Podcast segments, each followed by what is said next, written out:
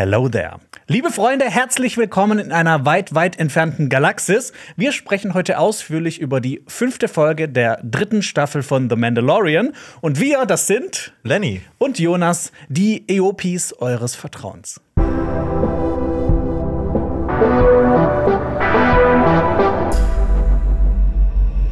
Wir werden mit euch jede Folge Szene für Szene durchsprechen. Außerdem besprechen wir die zugrunde liegende Lore, gehen auf Kameraarbeit, Sounddesign, Technisches ein, aber auch auf Dramaturgie, Story, Figuren und so weiter. Und am Ende der Folgensprechung werdet ihr erfahren, wie wir diese Folge im Großen und Ganzen fanden. Und die nächste Folgenbesprechung kommt natürlich wieder am Donnerstag um 17 Uhr nächste Woche. Deshalb solltet ihr uns abonnieren, um das nicht zu verpassen. Und heute haben wir nicht so viele Fragen mitgebracht, weil es eine eher eine, eine, Bum gab. Eine, eine, eine ja, actionreiches äh, Folge war. Aber ich habe sowas äh, mitgebracht wie, dass Boba Fett auch in dieser Folge vorkommt. Aber jetzt nicht on camera, aber so im, Okay. also im Hintergrund. Das will ich wissen. ja, und ähm, ich habe mich auch gefragt, warum leben auf Navarro, in Navarro nur 50 Leute? Weil wir nicht mehr Budget hatten. Ja. So einfach ist es. Äh, dann würde ich ja mal zu den Kommentaren der letzten Folge kommen. Arschkeks hat geschrieben.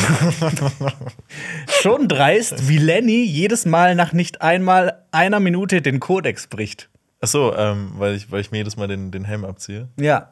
Was ihr nicht wisst, Lenny äh, badet jedes Mal in den lebenden Wassern. Richtig, genau. jedes Mal. Je, Ja. jeden, jeden Morgen und. Ähm, Ich kann es bezeugen. Ja. du, du säuberst mich. Okay. Nazok Gash hat geschrieben, also kurz zum Captain America Schild als Rüstung, also diese Scheibe von Grogu.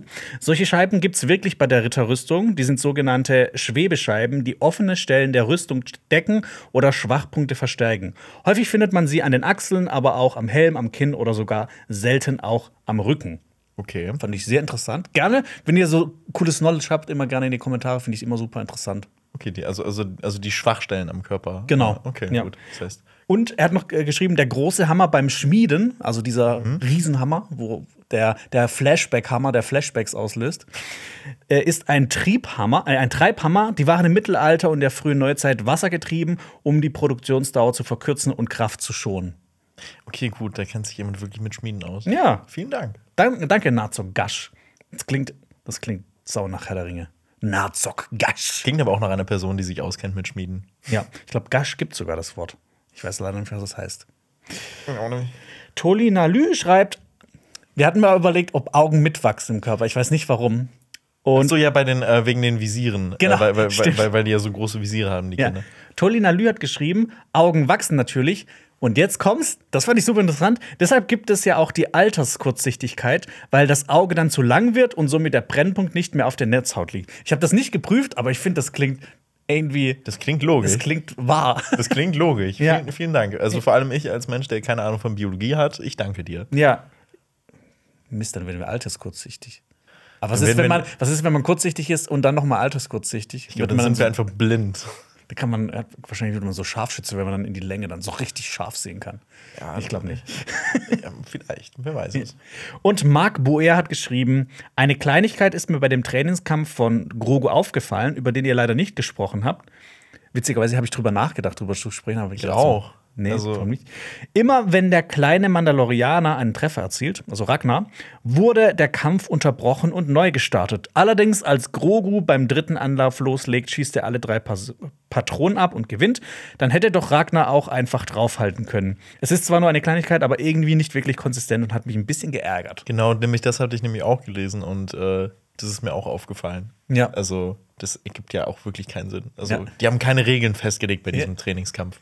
Ja, außer Grogu, Grogu gewinnt. Ja, das stimmt. Ja. Ich habe noch äh, z- äh, zwei andere Sachen mitgebracht, das keine Kommentare sind. Okay. Wir haben ja in der dritten Folge diese imperialen Kekse gehabt, ne? Mit, mit dem imperialen Logo drauf und wo dann gesagt wurde, ey, das ist so eine Sache, die ich am Imperium vermisse. Da haben Leute geschrieben, dass es in der Bundeswehr auch so Kekse gibt. Und da haben wir ganz random so ein Paket mit so Bundeswehrkeksen geschickt bekommen. Weil wir auch uns gefragt, da da habe ich mich gefragt, schmeckt das denn wirklich? Weil ich meine, die haben ja auch beim Imperium drüber geredet, so, ey, das schmeckt so geil. Und wir haben die probiert und wie fandst du die? Die sind richtig geil. ich fand die auch so lecker. also die sind wirklich super. Also ich meine, wir könnten jetzt natürlich on camera mal essen, dann Hartkekse. Das ist nicht für weiche Jungs. Panzerplatten werden die auch genannt. Äh, Oh Mann, aber ich glaube, also ich meine, wir könnten die rein theoretisch jetzt mal hier on, on, on Mikrofon essen, aber ich glaube, das wäre zu, also zu knackig. Zu ASMR. Zu, und ja, also wirklich. Also ich finde die auch, ich finde, die sind so richtig so, die haben Biss. Man kann da, ich glaube, man kann die auch nicht leise essen. Ich glaube, das ist unmöglich. nee, nee, gar nicht. Und ich habe noch eine Sache mitgebracht. Ich habe äh, gestern Abend mir noch äh, zwei Sachen bestellt. Einerseits die Thrawn-Trilogie, die Originaltrilogie, Mhm. also von äh, aus, aus den 90ern, weil ich die unbedingt mal lesen wollte. Und die Republic-Kommando-Bücher. Da habt ihr mich da draußen geinfluenced. Alle vier? Ähm, ich habe erstmal die ersten zwei geholt, mal Um gucken zu überprüfen, ob das Genau. wirklich so stimmt. Und ähm, ja, ich bin, ich bin sehr gespannt drauf. Ja, das ist bei mir. Also ich will, äh, ich habe die Thrawn, die original Thrawn-Trilogie auch leider immer noch nicht gelesen. Ähm, ich, ich will da auch unbedingt noch einsteigen. Weil die ist ja auch Legends und nicht Kanon. Ja. Dann ist es immer so eine Sache, das zählt ja offiziell nicht. Aber andererseits denke ich mir, ey, wenn es eine coole Geschichte ist und so, ich meine, für mich zählt es dann einfach so innerlich. das vielleicht. stimmt. Und, und es sind ja auch Elemente, also ich glaube, das insgesamt zählt nicht als Legends, aber es sind ja auch Elemente da drin, die Canon sind und irgendwie nicht. Und es ist ja echt immer. Oder die langsam kennen werden. Ja, so. genau. Und wir wissen ja immer noch nicht, was in Ahsoka passiert mit Thrawn. Und ich finde es ja auch ein bisschen weird, dass wir Thrawn nicht in seiner Hochzeit erleben, weil es ist ja jetzt so nach Imperium. Oder bei so. seiner Hochzeit. Oh, ja. Bei seiner Hochzeit, ja. Glaubst du, dass Thrawn. Thrawn ist ein attraktiver Kerl gewesen. Glaubst du, dass der, äh, glaubst du, dass der verheiratet war? Ich weiß es nicht. Ich auch nicht. Das wirst du Ich- vielleicht ich werd's- erfahren. ich werd's erfahren, Du wirst es ja. vielleicht erfahren, ja. Er ist mit seiner Arbeit verheiratet. Das stimmt. Ja. Sind wir auch. Okay. Dann kommen wir doch zur eigentlichen Folge äh, mit dem Titel The Pirate. Der Pirat. Da wollte ich dich nicht mehr jetzt fragen. So, du sagst immer, dass, dass, dass der Folgentitel auf zwei Personen zutrifft. Okay, jetzt ist mal eine Ausnahme. Okay, gut. Nee, das wollte ich nicht fragen. Wer könnte hier noch der Pirat sein? Aber guck mal, es können auf mehrere Piraten zutreffen, weil es gibt ja den einen Pirat und den einen Pirat. Also es ist halt so sogar mehrdeutig. Ja, okay. Nee, Gut. aber äh, dieses Mal, dieses Mal Deine Theorie hat sich nicht bestätigt. Ich habe mir hier noch einen richtig dummen Gag aufgeschrieben, den, den äh, sage ich jetzt auch. Außer dass Grogu ein Pirat ist, weil er unsere Herzen stiehlt. Aber das macht dann diese Folge ja gar nicht so sehr. Er ist ja ein bisschen nach hinten gerückt. Ja, diesmal ist er wirklich so ein, so ein wirklich ein Side-Side-Side-Charakter. Da habe ich mir auch gedacht, dass ich glaube, das freut dich auch ein bisschen, dass Grogu so sehr limitiert eingesetzt wurde. Ich, ich, bin, ich willst du mich jetzt ja als Grogu-Hasser darstellen? Nee, aber Nein, aber ich weiß, ja, ja, ich sage immer, der ist, ich weiß jetzt, ich hab's verstanden, ihr zeigt mir die ganze Zeit Grogu, er ist süß. Ja, ja, ja, gut. Regie hat äh, Peter Ramsey geführt.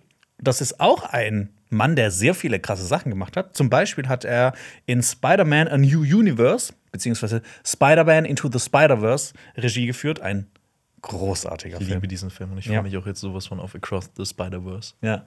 Und er hat auch in zehn Folgen We the People Regie geführt. Ja, die habe ich leider nicht gesehen. Und in Die Hüter des Lichts. Ja, und Ist das, ist das so ein, ist das so ein Lenny-Film? das ist, warum ist es ein Lenny-Film? Ja, das, ich glaube, der ist so von äh, so Mitte 2000er und so ein, so ein Animationsfilm. Und da habe ich mir gedacht, da bist du ja aufgewachsen. Und was war dein erster Film? Bärenbrüder oder sowas? Nein, nein. mein erster Film im Kino war, äh, war Himmel und Huhn. Ja, siehst du, Die Hüter des Lichts, Himmel und Huhn. Aber Himmel und Huhn war 2005 im Kino. So, und, und ich glaube, ich glaub, Hüte des Lichts ist 2012 rausgekommen. Da war ich, da war ich in meiner coolen pubertären Teenage-Phase und das war zu cool, zu uncool für mich. Aber er hat einen Film gemacht, den ich nicht gesehen habe, nämlich Monsters vs. Aliens. Ähm, das ist. Der den ist auch gar nicht so gut. ich habe den überhaupt nicht mehr in Erinnerung. Das ich weiß gar nicht, ob ich den gesehen Das habe. ist mit einer großen Frau und, ein, und, einem, und einem Alien. Okay. Ja, es ist so auch so ein bisschen B-Movie-mäßig und der ist auch echt nicht so gut, aber ich habe den als Kind gefeiert. Was ich aber super interessant fand bei Peter Ramsey, der ist nicht so sehr durch seine Regie bekannt, sondern eher als Storyboard-Artist und er hat mega krasse Filme mit gestoryboardet. Zum Beispiel The Core, der innere Kern. Ah, ja. Okay, das ist jetzt eher, ich muss sagen, für mich ist das ein Guilty Pleasure-Film. Aber er hat zum Beispiel auch in Fight Club, Minority Report, Panic Room und Independence Day Storyboards gezeichnet. Oh, wie was, ich, cool. was ich ziemlich krass finde. Das ist, äh, das ist wirklich cool. Und ich mag eigentlich auch so Geschichten, wie so Leute halt erst so, weiß ich, keine Ahnung, irgendwie erst Kamera machen und dann plötzlich Regie führen oder erst Storyboard-Artist sind und dann plötzlich irgendwie auch Regie führen. So quasi sich so hochgearbeitet. Ich fand das auch cool. Ja. Also Peter Ramsey, Shoutout. Ja. Drehbuch zu dieser Folge kommt mal wieder von John Favreau. Und Kann es auch einfach nicht lassen, ja, der, ne? kann's, der muss immer arbeiten. Immer schreiben, ey. Der ist auch mit seiner Arbeit verheiratet. Ja. Und damit kommen wir auch zur eigentlichen Folge. Und wir starten in Navarro. Darf ich vorher vielleicht noch kurz was Ja, sagen? klar, darfst du. Was äh, mir generell bei Mando immer irgendwie ein bisschen negativ auch aufstößt, wenn man wirklich Bei Mando an sich Also- oder bei der, ganz, bei, bei der Serie? bei der gesamten Serie Mandalorian äh, aufstößt, ist immer dieses Recap, weil du weißt zu 100%, was passieren wird in dieser Folge, ausgehend von diesem Recap. Mhm. Also in diesem Recap von dieser Folge ist ja auch krass Moff Gideon angeteased worden und ich Mhm. wusste einfach, okay, gut, wow, wir kriegen jetzt das Moff Gideon Comeback in dieser, in dieser Folge und Surprise, wir, wir bekommen es irgendwie. Ich habe ja schon sehr oft über Battlestar Galactica gesprochen, Mhm. die, äh, 2000, äh, die Serie von Anfang 2000, also quasi diese neue Serie dazu. Und die haben was gemacht, was ich richtig gehasst habe, obwohl ich Okay. die Serie geliebt habe. Im Intro haben die quasi so den ganzen Verlauf der Handlung so teilweise gezeigt. Also so, so kurze Ausschnitte aus der Folge. Und da habe ich immer beim Intro so weggeschaut, weil ich einfach nicht gespoilert werden wollte. Warum? Ich weiß es nicht. Also ich finde, die Serie ist echt großartig, aber das finde ich richtig. Oh Gott, ich habe ihm im Gesicht. Oh mein Gott, das ich habe Grogu gerade gerade die Zuhörer, ich habe Grogu ist gerade runtergefallen von, von dem Mandalorier, von dem Mandalorier-Helm und ich habe den im Gesicht gepackt. Du hast ihm einfach das Auge Tut ausgestochen. mir leid. So, okay. Okay, es funktioniert. So, okay, wir sind auf Navarro. Ja, genau, äh, Battlestar Galactica, Okay. das hat mich genervt. Okay. Ja, Ja, ich- deshalb habe ich mir wie die Augen zugehalten wie gerade Grogu. Okay, genau. Sehr gut. Ja. Aber hast, du- hast dir die Augen hoffentlich nicht ausgestochen. Nee, nee. Sehr gut. Die wachsen noch. Wir kommen nach Navarro. Das wird von Gorian Shard und seinen Piraten überfallen. Und ich muss sagen, ich habe mich an Navarro inzwischen auch so ein bisschen satt gesehen. Ich meine, das ist das Tatooine von The Mandalorian, habe ich das Gefühl. Obwohl Tatooine ja eigentlich schon das Tatooine Das Tatooine von Star Wars ist, ja. Grief Karga berät sich über den Ausbau von Navarro und wir sehen so eine Holokarte. Und da stehen ein paar Begriffe in Aurebesh drin. Ich konnte einiges übersetzen und bei manchen habe ich mir gedacht, vielleicht ist das so ein Eigenbegriff, der noch nicht vorkam. Aber da steht zum Beispiel Landing Yard, also quasi so Landeplatz. Dann steht da Polkushin oder ich habe es einfach. Ah, klar. Das Problem ist, wenn man das streamt und dann den, den Stream anhält, dann ist das manchmal so ein bisschen unscharf und man kann das nicht so ganz gut erkennen. Aber vielleicht heißt es Paul Kushin und da steht noch irgendwas mit Yast Court. Okay, Ja, danke. bitte. Nein. für, für sinnlose Informationen. Nein, das ist keine sinnlose Information. Ich meine, vielleicht werden wir nächste Woche erfahren, was Paul Cushin, Paul Kushin ist. Paul ja. Cushin ist. Ja. Dann kommt aber Gorian Shard mit seinem Piratenschiff, einer Cumulus-Class Corsair, einem Cumulus-Klasse Kreuzer. Der- Das ist ein komplett neues Schiff. Ich habe mich das nochmal dazu informiert und deshalb haben wir auch in der ersten Folge nichts dazu gefunden. Und bei dem Namen Cumulus-Klasse, weil das ist jetzt neu, quasi diese Information, hat so dieser, dieser Spider-Sense von meinem Erdkundeunterricht in mir an, angefangen zu vib- vibrieren, weil Cumulus hat, hat sich für mich irgendwie sich bekannt Cumulus, angehört. Wolke. Genau. Ähm, das sind Wolken, Haufenwolken oder Quellwolke genannt, beziehungsweise auch Bilderbuchwolke, weil die hauptsächlich bei oder meistens bei gutem Wetter auftreten. Das sind dann quasi die Wolken, die so vor strahlend blauem Himmel so umherziehen und das alles so schön machen. Und ähm, ich finde es halt witzig in so einer Welt mit, mit so Begriffen wie Todesstern, Sternzerstörer und Millenniumfalke oder Sklave 1 gibt es halt auch so ein mega krass bis an die Zähne bewaffnetes Schiff, das Wolkenschiff heißt. Ist ja ein bisschen süß, ne? Also ich Ja. meine, ich meine, die Piraten haben ja auch, ähm, ne, die haben ja auch gute Seiten. Ja. Nicht nur böse Typen. Ja, also Okay. Ja, also ich habe nur den Namen versucht, irgendwie halbwegs zu rechtfertigen. Ja. Äh, Grief Karga will auf einen Vorschlag seines Protokolldruiden nicht eingehen, weil der sagt ihm, ja, wir bezahlen sie und dann hauen sie ab, aber das würde ja quasi so einen Präzedenzfall setzen. Das will Grief Karga nicht. Und er spricht dann über den Holo-Projektor mit Gorian Shard. Und ich finde es witzig, wie Gorian Shard ihn beleidigt, auf Deutsch als einen verhätschelten Gecken. Das fand ich so sehr. Das, das klingt wie so ein, ein, ein, ein Mittelalter. Ja, das klingt wie ein Mittelalterspruch. Und ich Ja. finde auch, das klingt nicht so badass piratenmäßig. Aber ich, ich kann diesen Brokkolimann eh nicht ernst nehmen. Den Brokkolimann? Ja. Ja, stimmt, Brokkolimann ist nicht schlecht. Gorian beschwert sich, dass Grief Karga seinen Steuermann arglos niedergeschossen hat. Fand ich auch sehr witzig, weil das ja einfach so ein bisschen verdrehte Tatsachen sind. Ja. Weil er ja quasi Grief Karga bedroht hat und ähm, schießen wollte. Und dann, wird, dann fällt ein Satz, nämlich Grief Karga sagt, dass der Steuermann zuerst geschossen hat. Und ich weiß nicht, wahrscheinlich ging es dir genau, genauso das bekannte Han Shot First Ja. für alle Leute oder alle Star Wars-Fans, ich meine, die, meisten werden das wahrscheinlich kennen, aber jetzt mal kurz noch mal so die Kurzfassung davon, äh, woher das kommt. Äh, George Lucas ist ja bekannt dafür, dass er seine Filme gerne im Nachhinein noch mal neu bearbeitet und so alte Effekte durch in Anführungsstriche neue und mit moderne Effekte ersetzt, die dann toller aussehen sollen. Ja. Viele Fans finden das überhaupt nicht gut, mich eingeschlossen, weil ich finde, dass diese alten oder diese älteren Effekte halt so einfach ihren Charme haben. Und ich es irgendwie schade finde, wenn man so Filme im Nachhinein irgendwie noch verändert. Und ich finde, dass die auch nicht so gut umgesetzt sind, dass man sich jetzt so denkt, boah, das passt perfekt rein, weil ich, es, mich reißt immer so ein bisschen raus, weil es halt einfach nicht zu dem Style von dem anderen passt. Mhm. Und ähm, eine Änderung in Episode 4 war ja, dass äh, Han Solo, Han Solo in der Kantina mit ähm, Greedo spricht, der eine Waffe auf ihn hält, weil er Schulden eintreiben will für Jabba the Hutt. Und Han redet mit ihm und bereitet langsam so seinen Blaster vor, um zu schießen. Und in der veränderten Version, also er schießt ja dann auf Greedo, ohne dass der irgendwas machen kann. Ohne dass er irgendwie darauf reagieren kann.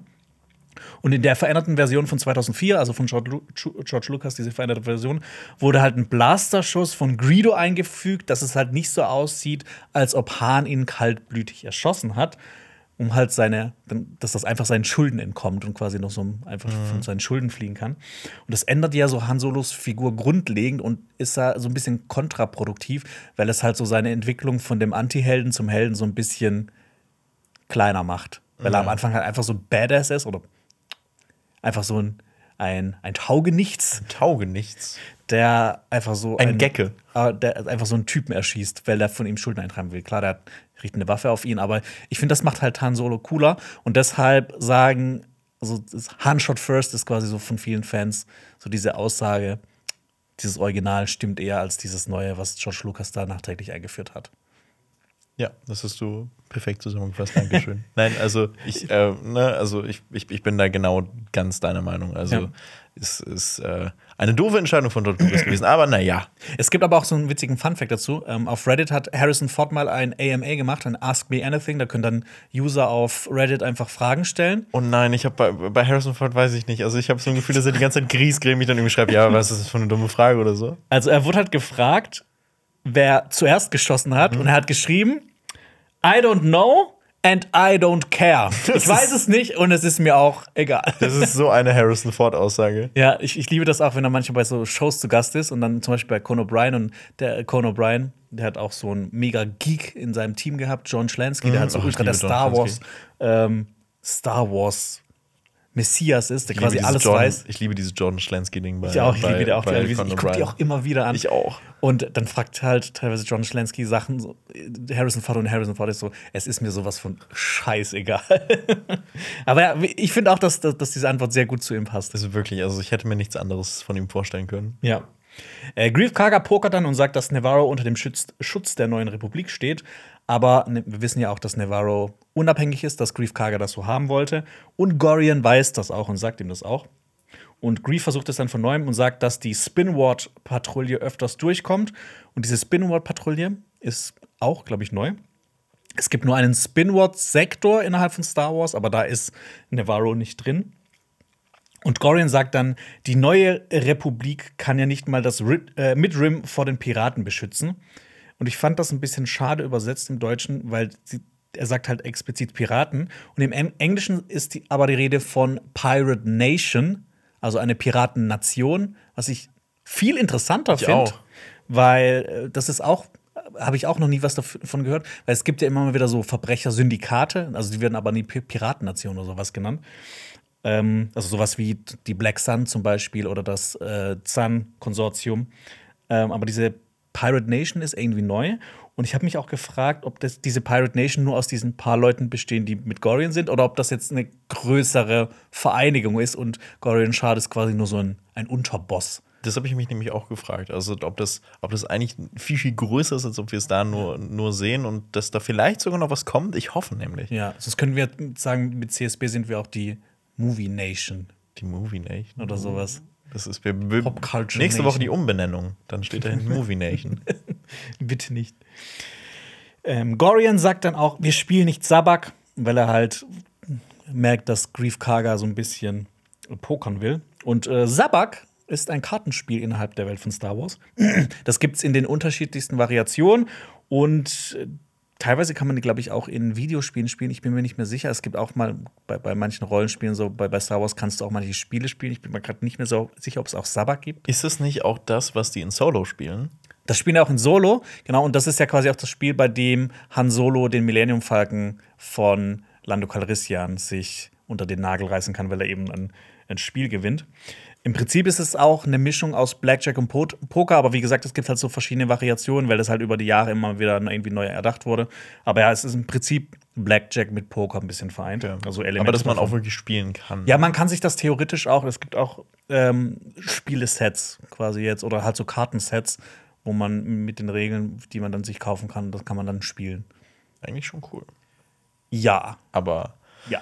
ein fiktives. Also ich spiele gern so Spiele und sowas, aber ich habe ich, ich, ich spiele jetzt nicht so viel Kartenspiele. Ich auch nicht. Mau Mau. Mau Mau. Phase 10. Uno. nee, Uno ist toll. Nichts gegen Uno. Ich, ich mag Uno gar nicht, sorry. Gorian Shard will sich nicht von Grief Karga hereinlegen lassen und beschießt dann die Stadt. Und ich habe mich gefreut, so, ja, mal ein bisschen mehr Gewalt in Star Wars, in The Mandalorian. Und äh, ich finde aber, dass diese Stadt so mega leer aussieht. Das finde ich echt super schade.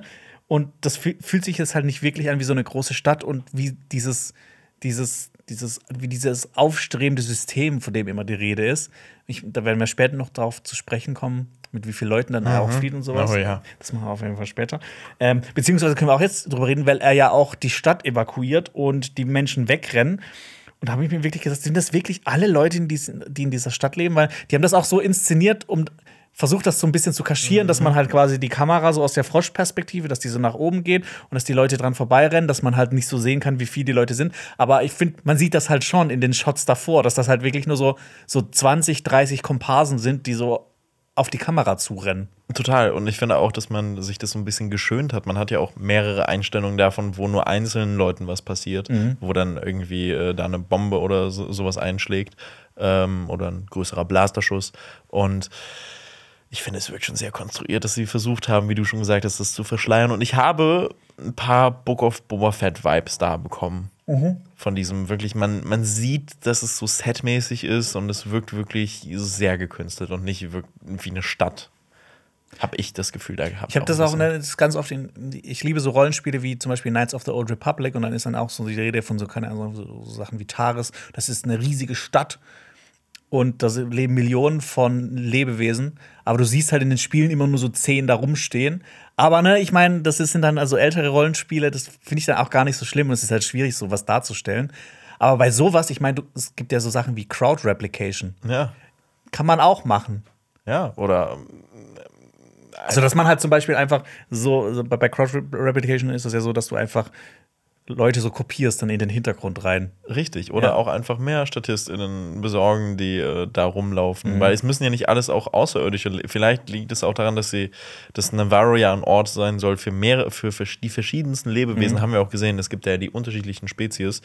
Aber für mich wäre das auch kein Problem, wenn sie da mehrere Menschen auch einfach Mhm. hinpacken. So. Was natürlich auch sein könnte, ist, dass das mit Covid zu, zu, zu tun hat, dass zum Zeitpunkt der Dreharbeiten halt irgendwie noch härtere Restriktionen waren. Ich meine, ich habe auch schon mit Xenia in unseren Rings of Power Folgen Besprechungen, da gab es auch halt so, hier sind alle Menschen des Südens vereinigt und du siehst halt, ich habe das dann durchgezählt, es waren so 40. Und du denkst dir so, das sind die Menschen des Südens? Das ist aber ausgedünnt.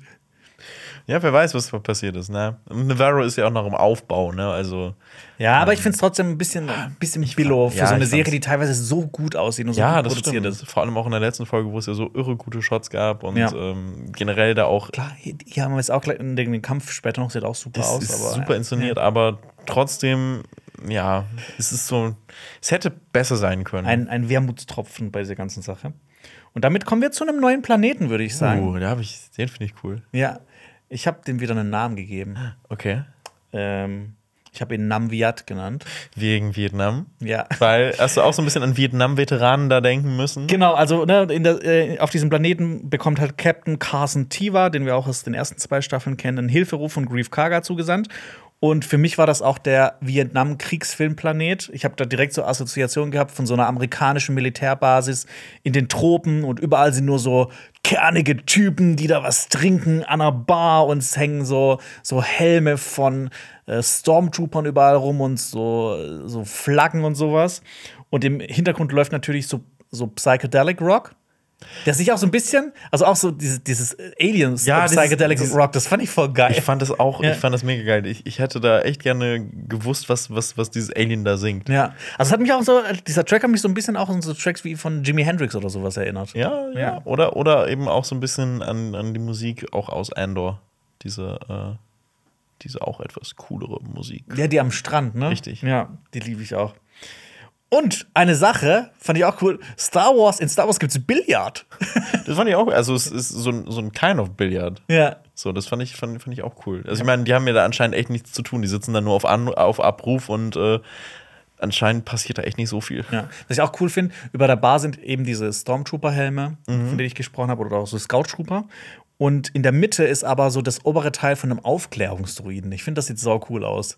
Ah, Ich, oh, ich muss da noch mal reingucken. Äh, was mir da aber auch so ein bisschen aufgefallen ist, das sind ja auch alles eher ältere Leute, die da sind, ähm, dass die vielleicht auch noch wirklich äh, für die Rebellen dann auch gedient haben. So richtige Veteranen. Richtig genau, Ja. und so wirkt es auch für mich, als ob das so wirklich Kriegsveteranen sind und auch ein bisschen noch an dem Alten festhalten, weil die haben ja auch alle noch diese Rebellenausrüstung auch noch äh, so, so ein bisschen an. Ich weiß nicht, ob die Neue Republik das bei denen übernommen hat einfach Ja. oder ob es wirklich noch alte Rebellenausrüstung ist. Ich glaube schon, dass es alt ist, also dass die halt auch so dran hängen und dann, ne, ich meine, wir bekommen ja auch mit, so dieses, dieses neue Regierung muss halt erstmal so ein bisschen in die Gänge kommen und auch so die Altlasten ein bisschen, bisschen ähm, rekapitulieren lassen. Und du siehst zum Beispiel auch bei Captain Carson Tiva, zu dem komme ich gleich noch, der hat auch so einen Aufnäher noch von, nicht von der neuen Republik, das Logo, sondern noch von der Rebellenallianz drauf.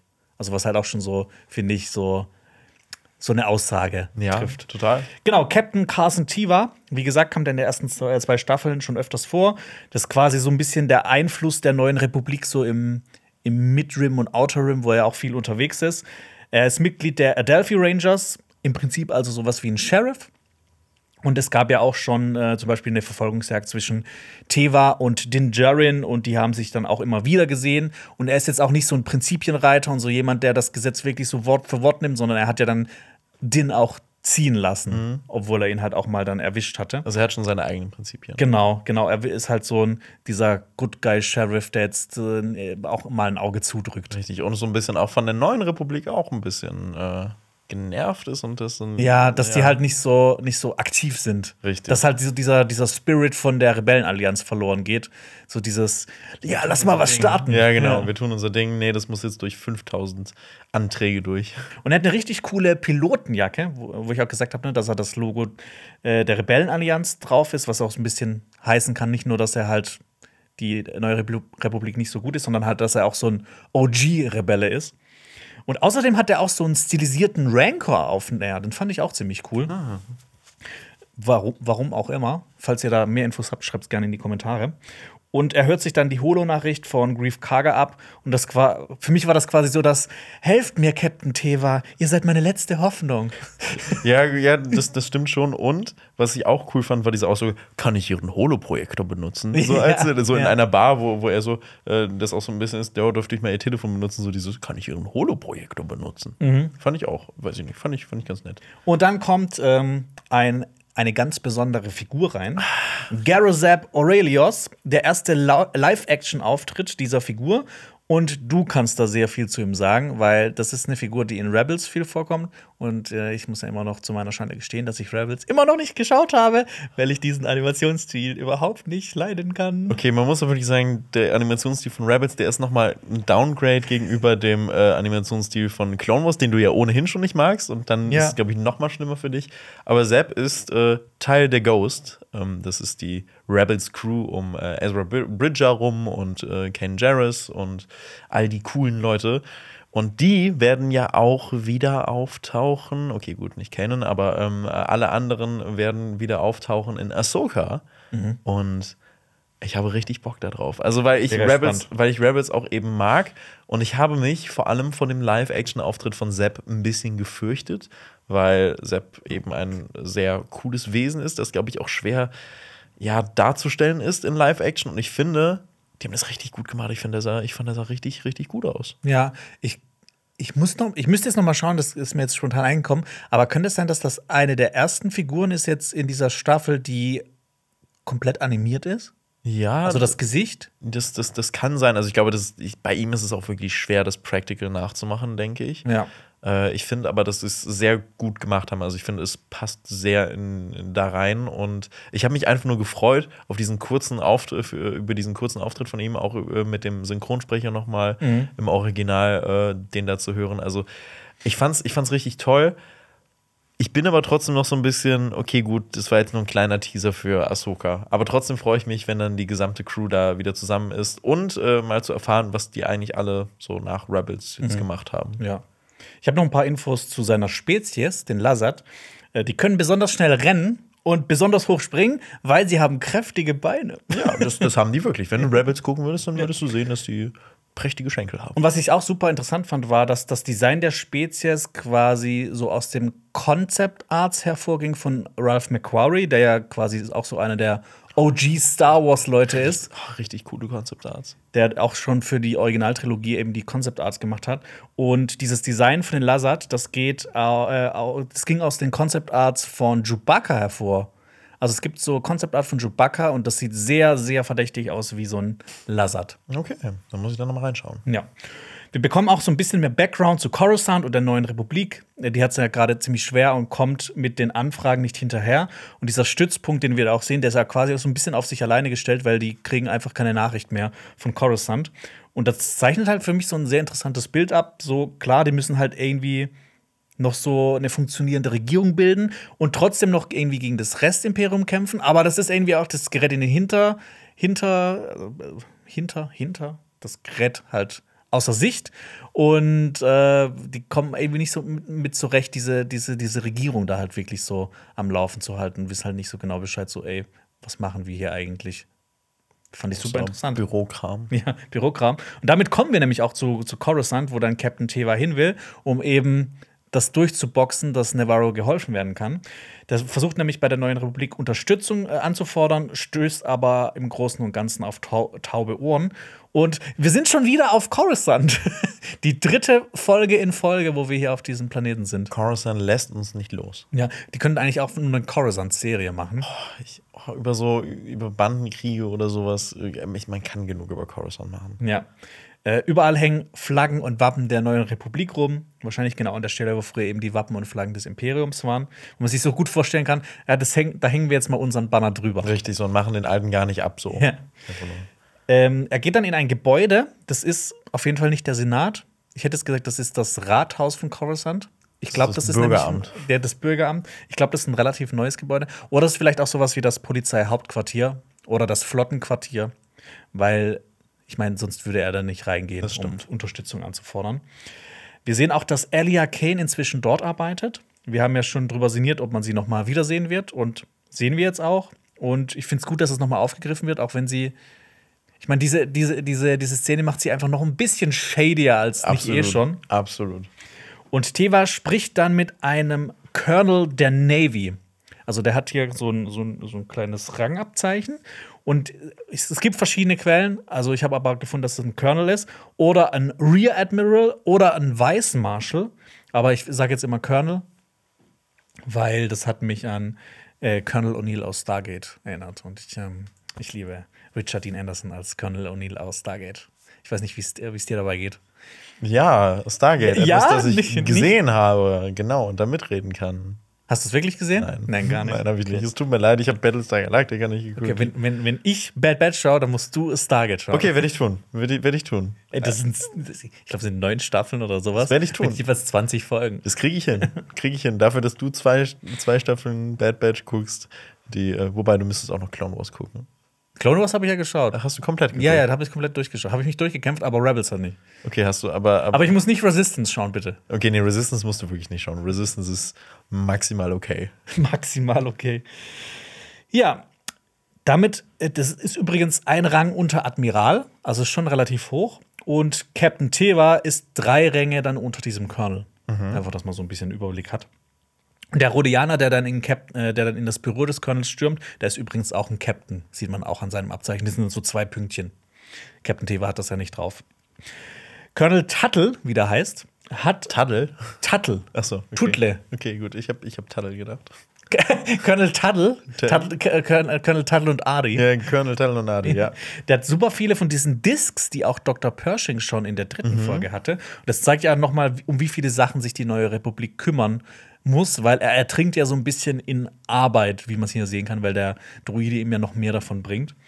Und er ist richtig angenervt von Captain Tevas Anliegen und das zeigt halt nochmal, ne, dass in der Republik auch nur mit Wasser gekocht wird in der neuen Republik. Und dass das ist nicht so dieses, immer so diese Vorstellung, die man nach Star Wars Episode 6 hat, jetzt ist alles gut. Jetzt, jetzt können wir uns zurücklehnen. richtig. Jetzt ist für alle Ewigkeit Wir Frieden vergessen und die Freude. Arbeit. Ähm, Ja. Nee, nee, es wird, es wird toll. Ja.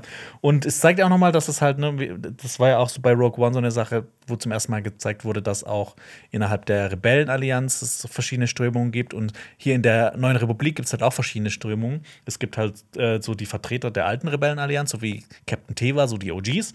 Und dann halt äh, diese Vertreter wie der Colonel dieser neuen Republik, dieses sehr bürokratische System, wo das halt auch irgendwie nicht so wirklich in die Gänge kommt. Und wo man dann auch so ein bisschen überlegt, wahrscheinlich gibt es da auch Leute, die dann sagen so, boah, beim Imperium lief das aber besser. Ja, Ja. also ich meine, die haben jetzt gerade erst mit dieser Arbeit angefangen, deswegen ist es natürlich klar, dass das anfangs nicht perfekt läuft, aber es ist schon ein sehr bürokratisches System. Also Ja. auch, auch, auch dieser Satz, äh, wo er dann äh, gesagt hat, äh, das, wo er dann gefragt hat, jo, können wir da eigentlich was machen wegen Navarro? Und dann sagt, äh, wird gesagt, wir haben bereits viele Anfragen von Mitgliedswelten, die Priorität haben. Also dass es auch so eine, so eine Rangordnung gibt in den Anfragen, die oder Anträgen, die da abgearbeitet werden. Ja, ich meine, äh, Captain bezie- ich finde, der ist halt so, der steht eher so für diese alten Werte, für diese Rebellenallianz, die halt wirklich so jedem helfen will, so gefühlt, also aus meiner, aus meiner Perspektive.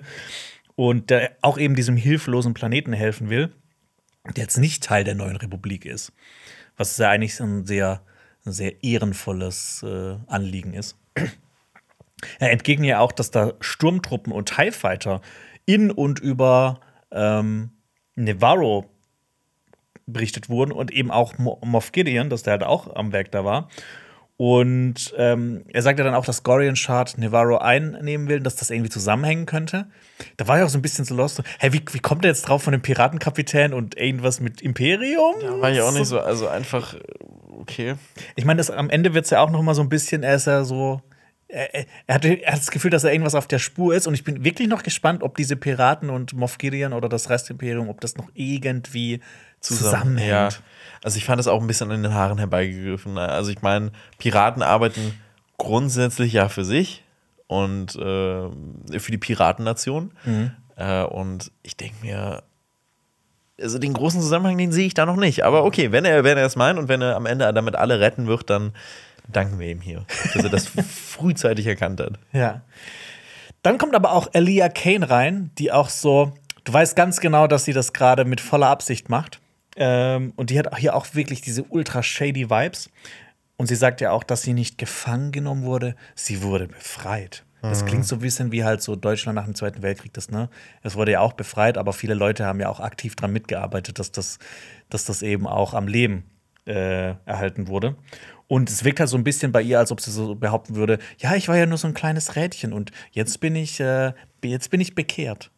Aber da ist noch, ich finde, bei der ist irgendwas noch, da, da kommt noch irgendwas. Ich habe irgendwie das Gefühl, ist das jetzt, ich bin immer noch nicht sicher, ob sie wirklich so eine Opportunistin ist und einfach versucht, so ihren Vorteil draus zu ziehen, oder ob sie die neue Republik so von innen heraus zerstören will. Ich glaube eher letzteres. Also schon ein bisschen sehr obvious, finde ich, wie sie das so gemacht hat. Auch, äh, auch mit, mit Pershing, was sie, was sie da am Ende getrieben hat. Und generell, dass sie sehr shady inszeniert wird. Auch, auch wie sie dieses ganze Gespräch belauscht hat und sich dann einfach mitten reingeprügelt hat in dieses Gespräch da. Ja, darf ich dir was mitbringen? ja. Oh, Es war so. Ja, nee, aber ich finde genau das, was du gesagt hast, so. Was sie aber noch genau vorhat, das ist jetzt wirklich nur eine Frage. Will sie so dieses von innen herauszustellen? Was hat, ist ihre Verbindung mit Moff Gideon? Mhm. Weil das versucht sie ja auch so ein bisschen äh, da anzuleiten. Hat sie ihn vielleicht letztendlich befreit oder häng, häng, plant sie Hat das sie mit? Infos weitergegeben, dass halt quasi Leute ihn befreien konnten? Ja, Oder gefangen nehmen konnten, was auch immer. Da werden wir später noch dazu kommen. Das ist eine sehr, sehr gute Frage. Und ähm, ja, Damit kommen wir zurück nach Navarro. wir kommen zurück nach Navarro und wir sehen Wie das gesamte Volk von Navarro äh, durch die steinige Vulkanlandschaft entfernt von der Stadt wandert und äh, Diese jämmerliche Truppe. dieses sind das wirklich alle Bürgerinnen und Bürger von Navarro? Und ich finde, das hat sich angefühlt wie so ein Low-Budget-Fanfilm. Also jetzt nichts gegen Fanfilme, aber die haben halt meistens kein Budget und müssen dann halt so mit den Mitteln, die sie haben, das machen. Und ich habe mal gezählt, es sind 44 Lebewesen und drei Droiden. Das ist Navarro. Ja. Wahnsinn. Also Hut ab. ähm, weiß ich nicht, da ist ja jedes äh, deutsche kleine Dorf irgendwie größer als Also ich glaube, in dieser Straße, in der wir hier sind, leben mehr Leute als auf Navarro, dem aufstrebenden Planeten. ich glaube, es leben auch dreimal so viele Leute. Du bist heute mit der Bahn hierher gefahren, ne? ja, Ich glaube, in dieser Bahn waren mehr Leute als äh, hier in dieser Szene. Das ist, da bin ich mir auch sehr, sehr sicher. Da bin ich mir wirklich unfassbar sicher.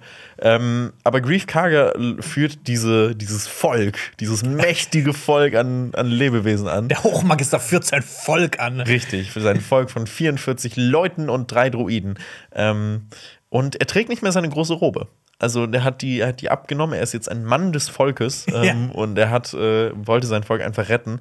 Und die finden halt so einen Rastplatz und Grief Karger checkt dann die Lage und schaut sich seine zerstörte Stadt aus der Entfernung an. Und dann gibt es wieder schon direkt einen äh, Ortswechsel, nämlich Torreliga 5. Ich finde schön, dass das sich so. Dass das, ist- dass das wirklich, dass du es auch so nennst. Ja, also ich kann es auch, nicht- ich, ich auch nicht anders. Also für mich ist es jetzt wirklich Torreliga 5. Also wie wir schon gesagt haben, wenn das jetzt wirklich einen offiziellen Namen bekommt, ich akzeptiere es nicht. es muss Torreliga 5 bleiben. Aber ja, Carsten äh, Teva fliegt mit seinem X-Wing äh, ähm, nach Torreliga 5, er nimmt ein Signal auf und findet letztendlich den äh, Unterschlupf von den Children of the Watch, ähm, also von den, ähm, von den, von den Mandalorianern da. Und ich habe mich da auch gefragt, okay, euer Versteck ist gar nicht so, so krass, wie ihr alle, wo, wie ihr alle so tut. Und äh, er stellt sich dann vor den Eingang von dieser Höhle und sagt äh, seinen Namen und dass er zu den Adelphi Rangers gehört, was du eben schon gesagt hast. Mhm. Ähm, und ich finde, die Adelphi Rangers klingt auch so wie so ein Footballverein und so. Also aber so. Stimmt. Ich bin Fan von den Adelphi Rangers. Ja. So. Und äh, dass er ein Anliegen von großer Dringlichkeit hat. Und man sieht auch schon, dass so auf Felsen Mandalorianer liegen mit den Blastern. Äh, Jetzt sind die plötzlich eher wachsam. Ja, jetzt, jetzt sind sie auf einmal wachsam, aber, aber, aber dann machen sie sonst in der letzten Folge so ein uh, Bum Bum Training, Training da draußen äh, und äh, sind total unvorsichtig.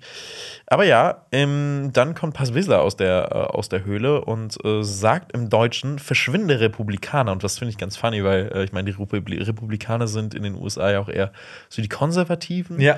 Und ganz ehrlich, ich finde ja eigentlich, dass, äh, dass die Mandalorianer und die Republikaner eigentlich, also wenn man die Republikaner aus den USA nehmen würde, ich finde, die passen so ein bisschen zusammen, weil die Mandalorianer sind ja auch so ein bisschen, also Okay. ich, ich, ja, ich weiß Steile. These. Das ist eine steile These, die ich hier aufgestellt habe, aber es bin ja nur ich, ne? Es ist ja witzig, nämlich, er sagt im Deutschen, verschwinde Republikaner und Republikaner, also willst du dazu jetzt kommen? Achso, nee, äh, Zu, der, zu der englischen ja, zu, der Eng gesagt? zu der englischen würde ich jetzt noch kommen. Weil Republika Republikaner in den USA, die werden ja auch immer, also das ist ja immer rot dargestellt, Mhm. dann the- die Red States sind die Republika republikanischen Staaten und im Englischen sagt er aber Clear out Blue Boy, Ja, was dann ganz witzig ist. Ja, das fand ich Wenn man sich halt das halt einmal auf Englisch und Deutsch anschaut, das sonst kann man die Verbindung überhaupt nicht ziehen. absolut nicht. Ich habe auch gedacht, okay, gut, was ist jetzt dieses Blue Boy? Ist er ein ehemaliges Mitglied der Blue Man Group oder ähm, was, was, was, was bedeutet das? Ähm, ich habe da mal geguckt, es gibt unfassbar viele Definitionen gefühlt von Blue Boy im Urban Dictionary. Und was ich am passendsten finde, ist die Definition von Polizei oder jeglicher anderen ausführenden Person des Gesetzes, was aber in Star Wars gar nicht so viel Sinn ergibt, weil die sind nie blau angezogen. Ähm, Ich weiß auch nicht. so, deswegen, also ich verstehe bis, also ich verstehe nicht, warum sie Blue Boy sagen oder generell da Blue. Weiß ich nicht, wobei die, die Uniformen der, Bla, der, der blauen Republik, wollte ich gerade sagen, der, der neuen Republik, die sind ja auch so ein bisschen eher blau, wenn du dir das mal anguckst. Ja. Äh, von Eli Kane hat ja auch eher so eine blau-grau, aber Ja, vielleicht deswegen einfach. ja, aber ja. Ähm, Passwissler sagt, dass die neue Republik nicht willkommen ist. Och, Menno. ähm, und Mando kommt dann nämlich auch raus und fragt, Jo, wie hast du überhaupt unser, unser Versteck gefunden? Und dann stellt sich heraus, dass R5 Teva geholfen hat. Das ist der Druide, den wir auch aus Episode 4 kennen und den wir auch am Anfang gesehen haben, dass Mando ja mit ihm äh, nach Mandalore geflogen ist und da die Atmosphäre zu checken und alles. Ich finde es auch witzig, dass es halt schon wieder ein Druide ist, der Mando oder den hintergangen hat oder halt quasi in die, ins, ins Verderben geführt hat. Ich muss, ich muss sagen, ich finde es immer, ich muss mich immer ein bisschen überwinden, Din zu sagen, weil ich das Gefühl habe, dass immer, das ist ja nicht ein Blatt Papier. Ich muss immer an DIN A4 denken und es wird ja auch so geschrieben, also Din. Ich, ich, ja, ich weiß nicht. Ich finde das, der, der Name, der gefällt mir nicht ganz so gut. Es wäre wirklich unfassbar lustig, wenn es einen Druiden geben würde, der wirklich A4 heißt und Din und A4 äh, Ja. sind chillen. Ein, ich chillen. bin ein Blattdruide. Äh, ja, aber ich finde ich find das nämlich ganz cool, denn wir haben uns ja auch am Anfang darüber unterhalten, oh Gott, muss R5 jetzt sein? Ist es wieder so ein Fanservice-Ding? Aber das gibt natürlich die Verbindung, dass Tiva und R5 sich gekannt haben. Aber da frage ich mich dann auch, wie sieht das aus? Telefonieren die ab und an mal so, dass, äh, dass R, R5 und Tiva sich so ein bisschen austauschen? Ja, was, was machst du so? Äh, wie geht's dir? Ach, übrigens, ich chill hier mit den Mandalorianern.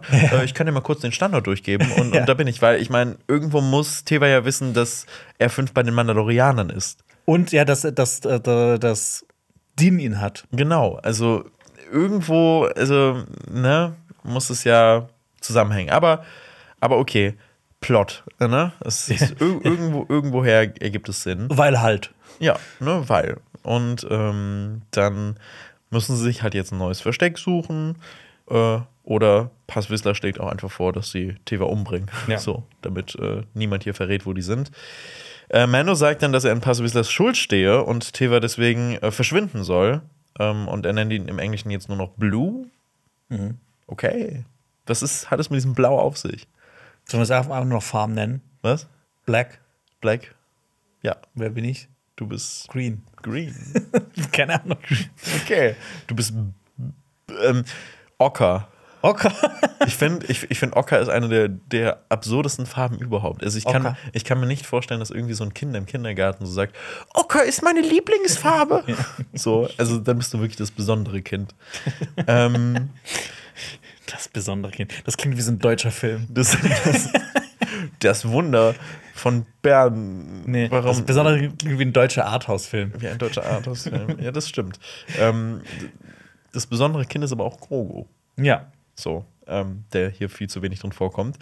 Ähm, so, jetzt muss ich einmal jetzt, ich bin hier einmal durcheinander gekommen. Jetzt, Ja, äh, genau. Äh, es, es gibt nämlich noch eine, bei, bei diesem Dialog zwischen Teva und Mando kommt ein, eine Musik im Hintergrund. Und das ist eine, wieder eine abgewandelte Form des Resistance-Themes. Das kam ja schon mal in der dritten Folge vor, auf Coruscant zum Beispiel, äh, bei so einer Straßenmusik. Was ich, ich, ich mag so musikalisches Foreshadowing, auch wenn ich so diese Sequel-Trilogie lieber nicht hätte, dass es die gibt. Mhm. Ja, ich verstehe voll, was du meinst. Ich finde es auch immer cool. Und hatten wir jetzt eigentlich in jeder Folge das Mando-Theme? Ich glaube ja. Das kann gut sein, ja. Aber es ist auch gut, wenn das in einer, in einer Serie, die The Mandalorian heißt, die sich um Mando dreht, dass da immer das Mando-Theme kommt. Das stimmt, aber es, ist, es hat auch diesen Hang, overused zu werden. Wobei es ist immer cool. Also ich glaube nicht, dass es niemals nicht cool sein wird. Das stimmt. Und ja, auf jeden Fall beraten sich Mando und äh, Teva dann ein wenig und äh, die reden dann darüber, dass sie Navarro helfen sollen. Und Mando sagt, yo, warum macht ihr das nicht einfach mit der neuen Republik? Und dann sagt Teva, Coruscant doesn't care. Also Coruscant interessiert sich überhaupt nicht dafür. Und dann will ähm, Mando nochmal wissen, was springt jetzt eigentlich für dich dabei raus? Und Teva will ein bi- bisschen, glaube ich, dass, dass, die, dass die, also er sagt, dass die neue Republik äh, merken soll, dass das Imperium vielleicht wieder wächst und er vermutet, dass das Piratenschiff was damit zu tun hat. Ja, da haben wir eben schon drüber geredet, dass das vielleicht nicht so 100% Sinn ergibt, seine Befürchtung da. Aber naja, Teva steigt dann in seinen X-Wing und sagt noch, dass die Mandalorianer sich zwar eher ein neues Versteck suchen würden, aber er vergewissert ihn, dass er sich es nicht preisgeben würde und entschuldigt mein Eindringen, sagt er dann noch. Ehrenwort. Richtig. Und äh, das fand ich auch ganz, ganz, ganz cool. So ein bisschen dieses, die Mandalorianer, die trauen ja gefühlt niemandem. Und ich fand das, ich fand das aber trotzdem irgendwie so schön, dass er sagt, yo, ist es eigentlich dumm, was ihr macht? Ähm, aber ich verspreche es euch so, dieses, ich, ich weiß nicht, ich fand das schön. Wie, wie findest du das eigentlich, dass Captain Teva jetzt so eine größere Rolle bekommen hat? Ich meine, in den ersten zwei Staffeln war er quasi so, wirklich so ein Side-Side-Side-Character, der einfach mal aufkam und jetzt hat er ja eine relativ wichtige Rolle hier in der. Jetzt hat er eine wichtige Rolle, aber er ist trotzdem irgendwie nur so ein Vermittler. Also so dieses, er bekommt zu wenig eigenen Charakter. Ich finde, er, er wirkt, er ist halt jetzt hier nur, er versucht beim, äh, bei, ähm, bei der neuen Republik was zu bewirken und dann funktioniert das da nicht, dann geht er zu Man und sagt, okay, mach das da und dann findet er zum Schluss heraus, dass Moff Gideon vielleicht noch lebt. Mhm. Er ist halt so dieses, okay, ich mache nichts eigenes, sondern finde nur Sachen heraus. Ja. So. Und ich finde es aber trotzdem cool, dass er so auch ein bisschen Neue Republiks Gegner ein bisschen ist. Ja. Ja, ich bin auch ich bin noch gespannt, ob, ob er nochmal vorkommen wird oder aber quasi immer nur so ein, Gefühl, so ein Questgeber ist. Ja, ich glaube, das, das war es auch jetzt schon fast gefühlt mit ihm. Auf jeden Fall äh, fragt Bo-Katan, jo, was, was machen wir denn jetzt? Und dann kommt ein Schnitt. Wir sind in der Höhle. Und äh, Mando. Die Höhle der Löwen. Die, das, das wäre so geil, wenn Mando da so ein Pitching macht. Ja, er muss ja quasi pitchen, seine Idee pitchen. Ja, er pitcht wirklich seine Idee. Ähm, und es ist so ein Briefing in, in, in dieser Höhle bei Feuer. Und Mando sagt da vor versammelter Mannschaft, dass viele Griefkarger ja wahrscheinlich äh, gar nicht erst kennen oder damals sogar gegen ihn gekämpft haben, als sie Mando, damals also noch ganz klein, äh, äh, ne, also aus der ersten Staffel da von, äh, aus den Strafen, Straßen von Navarro gefunden haben. Und ich fand das voll cool, weil Mando hält so eine Art Vorschlaghammer ja. komplett aus Beskar in der Hand. Und, ich, und, das wird gleich noch interessant, denn das ist anscheinend der Redevorschlag. Ja, genau, hier. Wie so, wie so in der Grundschule, so dass man. So, so ein Sprechball. Oder wie, genau. wie, wie, man sich so einen Ball zuwerfen muss Richtig. und davon und das sprechen. Ist, und das ist der Sprechvorschlaghammer. Ja. Ich finde auch, dass dieser Hammer, der, dieses Endstück sieht so ein bisschen aus wie so eine Schulterstütze von einem Gewehr. Musst du noch mal schauen. Ja, ja, genau, dieses, dieses Gebogen ja, auch noch so ja. ein bisschen. Find, find, find ich finde generell, dass das Ding äh, sehr, sehr special ist und das kommt ja auch noch mal öfter vor dann zum Schluss. Und er sagt aber, yo, Grief Karga ist mein guter Freund und, und er hat äh, Grogu und Mando generell oft geholfen und er hat sein Leben sogar riskiert für sie und deswegen mhm. bittet er sie alle, in den Konflikt einzugreifen, um Navarro zu helfen. Und es wird viel gemurmelt. So, um, ja, ja, diese Mandalorianer sind alles Murmler, ne? Das sind richtige Murmler. Und mir ist auch nochmal aufgefallen, man sieht nämlich, äh, ich habe ja, hab ja letztens schon mal über die Visiere gesprochen, dass diese Kinder so ein breiteres Visier haben. Und dann ist mir jetzt aufgefallen, es gibt auch noch ein Y-förmiges Visier. Also wir haben ja hier dieses T-Visier normalerweise immer, dass so ein mhm. T-Schnitt drin ist. Und es gibt auch welche in so ein Y-Form, dass die so ein bisschen abstehen nach oben. Und das fand ich interessant. Ich habe mich gefragt, wer sind denn das jetzt? Ich habe so ein bisschen gedacht, weil sieht ein bisschen weiblich auch aus, äh, dieses, aber es gibt ja auch weibliche Mandalorianer, die auch ein T-Visier haben. Bo-Katan mhm. zum Beispiel. So, deswegen, ich verstehe nicht, inwiefern da diese Ordnung ist. Ich weiß auch nicht. Okay, gut. Dann ich Coolness. Hätte, Coolness, Coolness finde ich auf jeden Fall sehr gut. Das ist das, das, ist das Pendant, wie wenn du einen V-Ausschnitt hast oder so einen U-Ausschnitt. Aber ich, würd, ich weiß immer nicht, ob ein V-Ausschnitt wirklich cooler ist. Als ein U-Ausschnitt. Guck mal, ich habe so, einen, so einen runden Ausschnitt und du hast so einen V-Ausschnitt. Ich habe so einen Aber die Frage ist jetzt, was ist cooler? Ich finde, das ist, ich finde man kann es nicht vergleichen. Oder? Ja, nee. Okay. Also ich trage nie V-Ausschnitt, außer wenn ich mal. Ist ein Hemd ein V-Ausschnitt? Nein, ein Hemd. ja, wobei, wenn du es aufgeknüpft hast, ist es ja. rein theoretisch ein, ein V-Ausschnitt. Ich habe eigentlich auch keine V-Ausschnitte. Also ich habe das jetzt nur bei diesem, bei diesem Polunder, aber ansonsten habe ich ähm, kein, auch keine T-Shirts mit V-Ausschnitt. Das war mal so eine Phase, wo, wo, wo Leute das, das Ich habe das, hab das immer gehasst. Das war so in den 2010ern war das mal so ein Ding, ja. dass Leute so einen V-Ausschnitt. Ich, ich habe das nie getragen. Ich, ich mochte das gar nicht. Ich finde das bei T-Shirts auch echt nicht so schön. Vielleicht ist das genau gleich so bei Mandalorianern. Ich okay. hatte dann den T-Helm und nicht den Y-Helm. Okay, finde ich gut. Finde ich, find ich sehr gut. Ähm, Mando erinnert nochmal daran, dass das Imperium ja auch eigentlich der Feind gewesen ist, der damals die Mandalorianer angegriffen hat und vertrieben hat und nicht Grief Karga gewesen ist. Und er redet auch noch davon, dass Grief Karga im Land, äh, auf, ihm Land auf Navarro versprochen hat und er schlägt den Mandalorianern jetzt was, finde ich, sehr Großes eigentlich vor, dass sie dieses Angebot alle wahrnehmen sollen und sie wieder im Licht leben sollen und auf einem Planeten, auf dem sie auch willkommen sind und nicht einfach in diesem Kackunterschlupf. Ja, also, da und dass die Kinder auch mal im Sonnenlicht spielen können. Richtig, ne? Damit die, damit weil auf dem Planeten werden die halt gefressen, wenn richtig. die das tun. Genau, und weil unter diesen 44 äh, Lebewesen auf Navarro sind bestimmt auch drei Kinder bestimmt, mit denen die auch spielen können. so, weil, ja, ich meine, und, und, und Navarro braucht auch die Mandalorianer. Also die brauchen einfach mehr, mehr, mehr, mehr mhm. Lebewesen auf diesem Planeten. Weil mit 44 Leuten bringt das nichts. Ähm, und ich fand es auch ganz gut, dass äh, Mando ja auch gesagt hat, wir müssen die mandalorianische Kultur wieder unter die Leute bringen. Und das finde ich auch interessant, weil geht es nicht auch darum, dass man, dass man sich ein bisschen auch vermehrt und die mandalorianische Kultur verbreitet und der, damit Leute auch die Mandalorianer nicht vergessen und jetzt, wo sie, was sie ja eigentlich machen, sich da in diesem Unterstupf aufhalten, ist ja eigentlich das Gegenteil. Also wenn die da weiterhin leben, dann sterben die auch alle mit der Zeit aus und dann weiß niemand mehr, dass Mandalorianer überhaupt existiert haben. Das stimmt, ja. Das ist gerade quasi nur ein reines Überleben gerade, dass die nicht noch weiter ausgelöscht werden. Aber ich meine, um diese Kultur und dieses ganze Volk halt wieder so aufzubauen, muss man sich ja verbreiten und vermehren. Exakt, und das ist ja eigentlich eher kontraproduktiv von ihren Plänen, weil die halten ja sehr an ihren Traditionen fest und wollen ja auch, dass, dass, dass äh, die mandalorianische Kultur gepflegt wird. Und deswegen sollten die das ja auch eher verbreiten, anstatt irgendwie das nur unter sich zu machen und dann, ja, sterben die. Aber die kriegen ja ab und an mal ein, paar, ein, ein zwei Findelkinder und dann äh, läuft das wieder. Ja, ähm, dann nimmt Passwissler den Vorschlaghammer an sich und darf jetzt sprechen. ja. Und ich finde, der hat wirklich ein schlechtes Timing mit Infos und sowas. Ja, ja, übel. ganz, ganz, ganz schlecht. Erstmal denkt, dass er komplett dagegen ist. Total. Also man, also er sagt so, äh, warum sollten wir erneut unser Leben aufs Spiel setzen? Und man denkt sich jetzt, oh Gott, nein, Passvista hat keinen Bock auf diesen Plan. Und dann sagt er, weil wir Mandalorianer sind. Und dann, äh, wow, Surprise. Also der sollte das definitiv ein bisschen besser strukturieren, finde ich. Ja. Wobei ich meine, er konnte ne, so die Zweifler so auf seine Seite holen und hat dann so wirklich alle überzeugt. Das finde ich auch. Er hat es, er hat es sehr gut gemacht. Ähm, und jetzt kommt nämlich der Moment, äh, dass Pass ja in der Schuld von Mando und Bo steht, weil die ja äh, sein äh, Sohn Rain, Ra ich, ich war Ranger. Ranger. ja, ich ganz so viel Ranger. Ranger. Nein, äh, Ragnar gerettet haben. Und er sagt, äh, dass er für eine bessere Zukunft an ihrer Seite kämpfen wird. Und das ist der Weg. Und ja. Ich mag diese selbstbewussten Mandalorianer. Das gefällt mir. Ich auch. Ich will mehr sowas sehen. Es ist wirklich so. Ich habe aber auch noch mal drüber nachgedacht, dass das alles ja auch ein bisschen dumm ist, wirklich alles mit das ist der Weg zu rechtfertigen.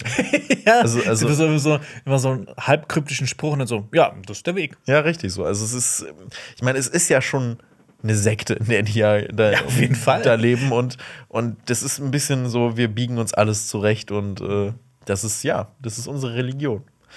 Ja, und dann kommt ein Briefing von Bo-Katan. Genau, wir reisen nämlich von Toro Liga 5 nach Nevarro und Bo-Katan geht mit den anderen Mandalorianern den Schlachtplan durch. Din soll sich um den Piratenkreuzer kümmern, während Bo-Katan die Mandalorianer über der Stadt absetzt. Und es wird auch gesagt, dass Din den Kreuzer ablenkt, äh, dass die Mandalorianer den Planeten befreien können. Was ich witzig finde, dass sie Planeten befreien gesagt hat, obwohl es eine winzige Stadt ist mit 40 Leuten drin. Oh, ich habe den Planeten befreit. Ja, es ist so, hm. Wow, 44 Leute und drei Druiden. Ich finde es gut, dass du es ausgerechnet hast. Ja. Was ich aber, wa- was ich schön finde, ist, dass sie halt sagt, dass die zuerst hier in den Kanälen dieser, dieses Planeten gelebt haben und doch, da, da, dass sie jetzt die Helden sein können. Und ich finde das eigentlich so eine schöne Story-Arc für die, dass die halt quasi aus den Kanälen so im übertragenen Sinne äh, emporsteigen und die Stadt retten, so zu den Helden werden, obwohl die quasi erst so in der Gosse gelebt haben. Die Piraten haben derweil Nevarro verwüstet und bedrängen die verbliebenen Bewohner und saufen und äh, stoßen an auf ihren Sieg. Und ich musste, ich musste so lachen, weil am Anfang die erste Szene, die man sieht, ist so ein so zwei Piraten, die so einen Kanister mit sich schleppen. Und ich, ich finde, das sah aus wie so ein Milchkanister. Und die, die, die freuen sich so richtig diebisch drüber, wie sie, wie, als ob sie so einen Milchkanister geklaut haben. So, ah, jetzt machen wir aber mal richtig böse, oder? Jetzt werden wir uns betrinken Ja. mit Milch. Ja.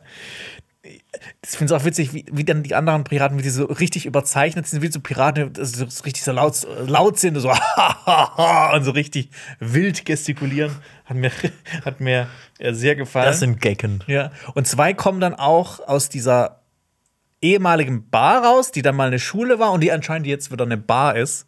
Und kommen da halt so, Oder- so, so, oder- so trinkend raus. Oder vielleicht war es auch die ganze Zeit beides und die, und die Leute, die, also die Kinder, die da in die Schule gegangen sind, konnten einfach trinken währenddessen. Stimmt. Ja, und ähm, genau. Die freuen sich zuerst, aber dann kommen Dean, Bo-Katan und die restlichen Mandalorianer. Wir sehen dann auch den Piratenkreuzer bei der Stadt und ich muss sagen, ich mag, ich noch mal sagen, ich mag dieses Design davon. Das ist so Hammer-High-mäßig. Dean schießt einmal auf diesen Kreuzer drauf. Und das ist so eine Sache, die mich ein bisschen gestört hat.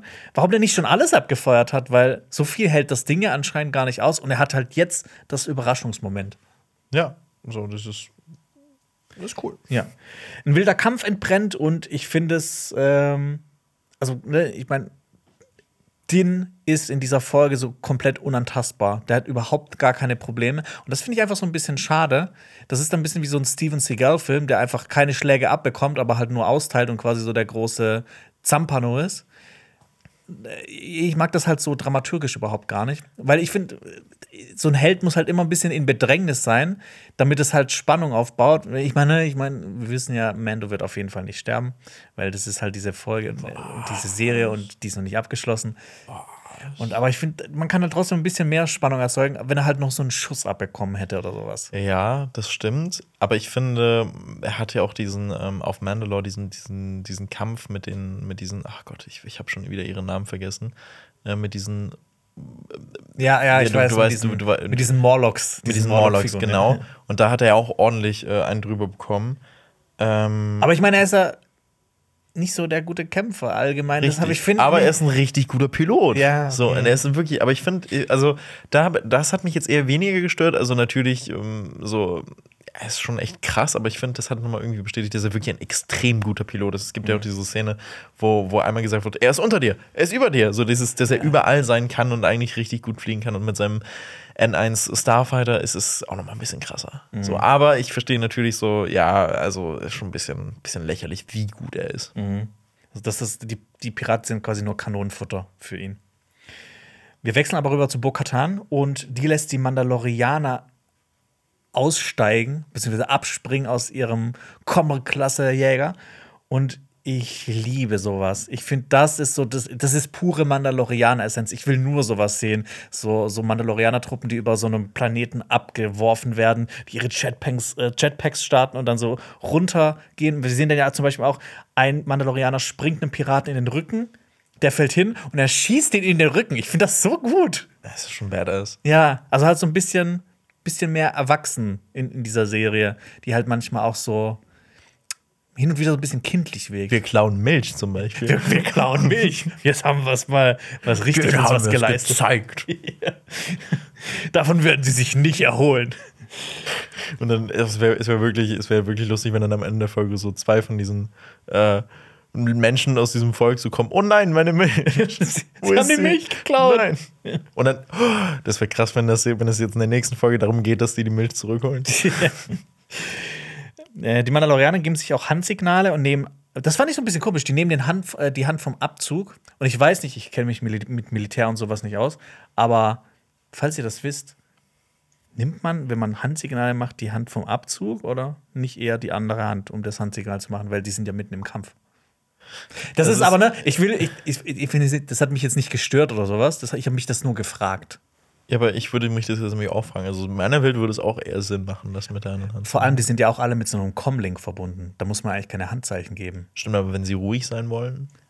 Aber können die nicht den, den, den Helm auf leise schalten? Also du meinst, dass man außen, außerhalb von dem Helm nichts hört? Ja. Ja, also sollte eigentlich funktionieren, oder? Vielleicht ist das so ein Bug bei den Helmen, das geht dann einfach nicht. das ist halt nicht wie in der letzten Folge, das ist nicht diese neue Technologie. Das ja, ist ein genau. bisschen das, das krude Alte. Din lockt die Jäger weg und Bo-Katan kann dann den Kreuzer angreifen. Und das ist so eine Sache, das ist auch, das stört mich jetzt nicht so. Ich kann es verstehen, woher das kommt, aber warum schießen die nicht immer direkt auf die Brücke, um halt das ganze Schiff auszuschalten? Das ist so eine Sache, die ich zum Beispiel, ähm, und warum sind die Brücken halt immer so prominent ganz vorne drauf und sowas kann man halt, ne, kann man direkt gut angreifen. Das ist so eine Sache, nämlich die liebe ich am Halo-Universum. Da wird nämlich immer erzählt von den Covenant, von den Aliens, die dann quasi im Anfang gegen die Menschen kämpfen. Ähm, die haben die Brücken der Schiffe im Inneren des Schiffs. Also du musst halt wirklich alles außenrum kaputt machen, um wirklich so diese Kommandozentrale, die das ganze Schiff steuert, überhaupt ausschalten zu können. Ja, fand ich mega. Also das fand ich immer so richtig cool äh, dabei. In Aber Halo das ist nur so eine kleine Sache. Ja. In Halo muss ich mich auch noch reinfuchsen. Halo ist großartig. Ja, ich habe nur, äh, ich weiß auch gar nicht, die da, Bücher, also ich habe äh, einige Bücher gelesen, die fand ich alle richtig gut. Auch die Bücher sind gut. Ich habe echt, ich habe äh, ernsthaft gibt es da so ein, so ein krasses Extended Universe gefühlt, was da so ein bisschen. Ja, also es gibt, also es gibt die Spiele, es gibt, mhm. es gibt mehrere Live-Action-Verfilmungen, die alle meiner Meinung nach Kacke sind, außer die diese diese Kurzfilme von Neil Blomkamp. Mhm. Ähm, es gibt einige Comic-Verfilmungen, also Zeichentrick-Verfilmungen. Es gibt Comics, Bücher. Das ist echt ein riesiges Universum und ich finde es ich find's ziemlich gut. Okay, ich wenn man auf Wenn man auf so Military äh, Sci-Fi steht. Ja, also ich finde, ich, ich hätte da schon Lust dra äh, drauf und ich habe auch immer mal irgendwo, ich weiß gar nicht, welches Halo-Spiel es war, aber die Multiplayer waren auf jeden Fall immer, immer funny. Ich habe ich hab, ich hab mich so dumm und dämlich gespielt mit Halo 2 im Multiplayer. So, teilweise haben wir uns getroffen, zu viert an einem, einem, das konnte man halt äh, an einer Xbox zu viert spielen und dann halt auf so einem alten Röhrenmonitor, so der so klein ist, hast du so ein kleines Viertel gehabt, du hast da drauf gespielt. Dann konntest du teilweise auch noch, dann haben wir uns noch mit anderen getroffen, dann konnte man zwei Xbox verbinden, dann konntest du zu acht spielen. Das war richtig Ja, geil. das war, das war ein Event. Ja, das, das, es war halt immer so ein bisschen blöd, weil du hast immer, wenn du gut warst, konntest du immer noch so bei den anderen drauf gucken, ah, der ist gerade da, dann gehe ich jetzt dahin und schieße ihn kaputt. Genau wie Mario Kart Battle-Modus. Ja. Äh, ja. Äh, jetzt sorry für den. Äh, Nee, um Gottes Willen, ey, ich Halo, voll ich, cool. äh, Halo kann ich empfehlen. Ich meine, hier gerne Sci-Fi. wir haben äh, schon sehr dann- viele Sci-Fi-Empfehlungen. Dann eine Frage, mit welchem Teil sollte man beginnen? Auch wirklich so mit dem. Gibt es einen Remastered vom ersten Teil? Äh, ich glaube schon, ja. Ist, glaube ich, auch relativ neu. Okay, gut, Ja. dann äh, werde ich da nochmal einsteigen. Äh, ich ich glaube, ich weiß nicht, ob, ob, das, ob man das so von heutigen Spielgewohnheiten noch so Ich toll damit- findet. ich hab damit Aber kein die Problem. Story, die Story ist richtig gut. Und es gibt auch oh, dieses eine Buch, ich weiß nicht mehr, wie das heißt, das erzählt so die Vorgeschichte von. Ich fand das großartig. Okay, Ja. okay, ich hab Bock.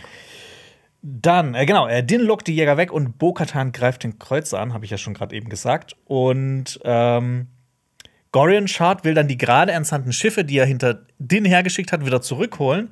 Und da habe ich auch gedacht, dieser Typ ist halt einfach irgendwie ein Hohlbrot. Das soll jetzt dieser große Antagonist von dieser Staffel sein? Naja, ist er dann noch nicht geworden. Überhaupt gar nicht. Also deshalb, ich kann den Brokkolimann da jetzt auch nicht mehr ganz ernst nehmen. In der Stadt ähm, warnen die Echsenaffen die Mandalorianer vor einem Hinterhalt, vor diesem, vor dem Rathaus. Und äh, die Mandalorianer werden dann trotzdem umzingelt und Pass Vizsla kommt zur Hilfe. Und dieser Typ ist einfach ein episches Schlachtross mit seinem, mit seinem, äh, mit seiner Machine Gun war so cool, mit seinem Repeater. Wie er da gelandet ist, so wirklich so eine Hero-Landing gefühlt. Äh, die Piraten stellen da aber eine Blasterkanone auf und bringen die Mandalorianer trotzdem noch in Bedrängnis. Und ich, ich, ich mochte diese ganze Dynamik von diesem Kampf, dass man immer wieder, du hast so zwei Schauplätze, wo man hin und her schneiden kann. Ich finde das eh immer super. Ähm, das ist ja auch so eine der Sachen an Star Wars Episode 6, die so großartig sind, dass du halt auf diesen drei Ebenen bist. Du hast halt die Raumschlacht, du hast äh, Luke Skywalker im Todesstern und du hast noch die Schlacht auf, äh, auf Endor.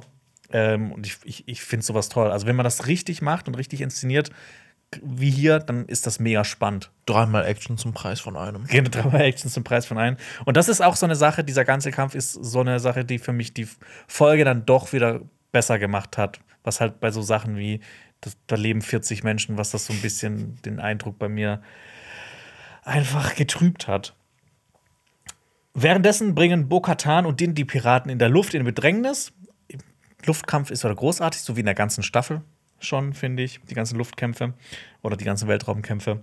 Und dann kommt aber die Schmiedin und zerschlägt den letzten Widerstand der Piraten und haut die alle mit ihren Hämmern kaputt. Mit dem Redevorschlaghammer. Ja. Der ist anscheinend. Jetzt rede ich. Oh, ja. Oh, das, oh, das wäre ein Badass-Satz gewesen, wenn sie das gesagt hätte. Hat aber überhaupt nicht zu ihr gepasst. Überhaupt nicht. Gar nicht. Nur äh, das ist der Weg. Äh, was überhaupt nicht cool ist, aber finde ich, sind dann die fliehenden Piraten, die aus der Stadt rausfliehen. Und wie die dann vor dieser Minigruppe um Grief Karga stehen, die dann zurückgekommen sind in die Stadt, das auch ziemlich lächerlich aussah.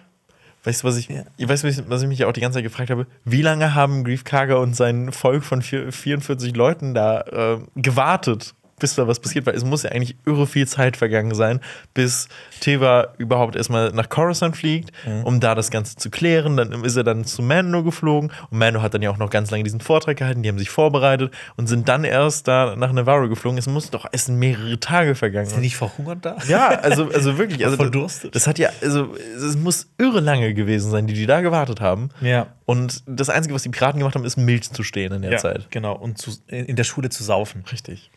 Ich finde es auch witzig, es gibt so eine kurze Szene, äh, die habe ich dann erst beim zweiten Mal so richtig appreciated, wie so ein random Mandalorianer auch einen von diesen Snapfightern, von diesen Jägern ausschaltet, weil er auf dem drauf steht und irgendwas kaputt schießt und dann abspringt. Das war wirklich cool. Gorian Shard wird dann von Vane, dem einen Piraten, den wir auch aus der ersten Folge schon kennen, allein gelassen. Und ähm, er beschließt quasi eine Kamikaze-Aktion zu starten, weil das sein Kreuz auch langsam kaputt geht und er will Navarro, Navarro letzten Endes doch noch kaputt bombardieren. Sein Unterge Untergebener empfiehlt ihm aber den Rückzug und er sagt auf Deutsch: Rückziehen? Ich bin doch keine Ballonsau. Und das Witzige ist, ich habe gedacht so, ah, Ballonsau. Also wie so ein Ballon, so eine Sau und dann ist das so, so ein Tier. Aber tatsächlich ist das ein Tier aus Star Wars. Ernsthaft? Eine Ballonsau. Ernsthaft? Ich habe gedacht, das wäre irgendwie. Ich habe auch, ich, ich war verwundert. Also ich kenne einige Spezies aus Star Wars, auch so diese ganzen außerirdischen Spezies, so keine eine Rhodianer und? Sulustaner und was weiß ich. Aber Ballonsau habe ich noch nie gehört. ich auch nicht. Eine Ballonsau ist äh, tatsächlich ein Tier aus Star Wars. Es ist im Prinzip wie ein Trüffelschwein, nur dass es keine Trüffel findet, sondern kostbare Koks. Mineralien. Quasi. ähm, ihr Fleisch soll auch sehr gut schmecken. Aha. Ich finde das auch eine Eigenschaft. Oh, das Fleisch der, der Spezies schmeckt gut. Und äh, man merkt vielleicht, das ist eher eine harmlose Spezies. Warum heißt die aber jetzt Ballonsau? Ganz einfach. Keine Ahnung. Das ist In- nicht erklärt. Das ist, das ist so doof. Okay. In Angstzuständen bläst sich diese Ballonsau durch Einsaugen enormer Luftmengen auf, auf mehr als das Dreifache ihrer Körpergröße und äh, kann somit nicht so leicht gefressen werden. Okay, wow, aber dann. Ich liebe es. Ich liebe Star Wars, aber manche Sachen sind auch so blöd. Aber, aber cool. Aber damit zieht sie sich die Ballonsau ja nicht zurück. Sie macht sich ja nur größer und dann ergibt es ja keinen Sinn, dass er gesagt Ja. hat, ich ziehe mich nicht zurück. ja, Ja. also ja. Der Brokkolimann, der hat keine Ahnung. Nee, die Ballonsau. Ja, auf jeden Fall haben wir wieder was gelernt. Es gibt Balla Ballonsäue. Dankeschön. Ja. Äh, das hilft aber alles nichts. Äh, er will weiter Navarro beschießen. Er schafft es auch fast, diese Gruppe der ganzen Bürgerinnen und Bürger, das große Volk von Navarro kaputt zu schießen. Aber Din und Bo-Katan können letzten Endes den Kreuzer beschießen. Der stürzt ab und explodier- explodiert. Und Das sieht cool aus. das sieht nicht nur cool aus, das hört sich auch cool an, weil das sind auch die Soundeffekte von dem Supersternzerstörer, der in den Todesstern stürzt aus Star Wars Episode 6. Also exakt gleichen. Ja. Wie cool. Ja. Kannst du die schön. nachmachen, Jonas? Nee, Danke. das, das, ist, das, ist, äh, das ist ein bisschen zu, zu schwierig für mich. ich suche in jeder Folge etwas, was du nachmachen kannst. Okay. Damit äh, ist der Kampf entschlossen Ja, be oder beschlossen oder ausgeschlossen. beendet. Beendet. Und die Piraten wurden besiegt. Uhu. Meine Theorie ist ja auch immer noch, dass Vane äh, zu Hondo fliegt. Äh, Hondo ist ja ein Pirat aus Clone Wars ein, äh, und Rebels, ein sehr bekannter und beliebte, eine sehr bekannte und beliebte Figur.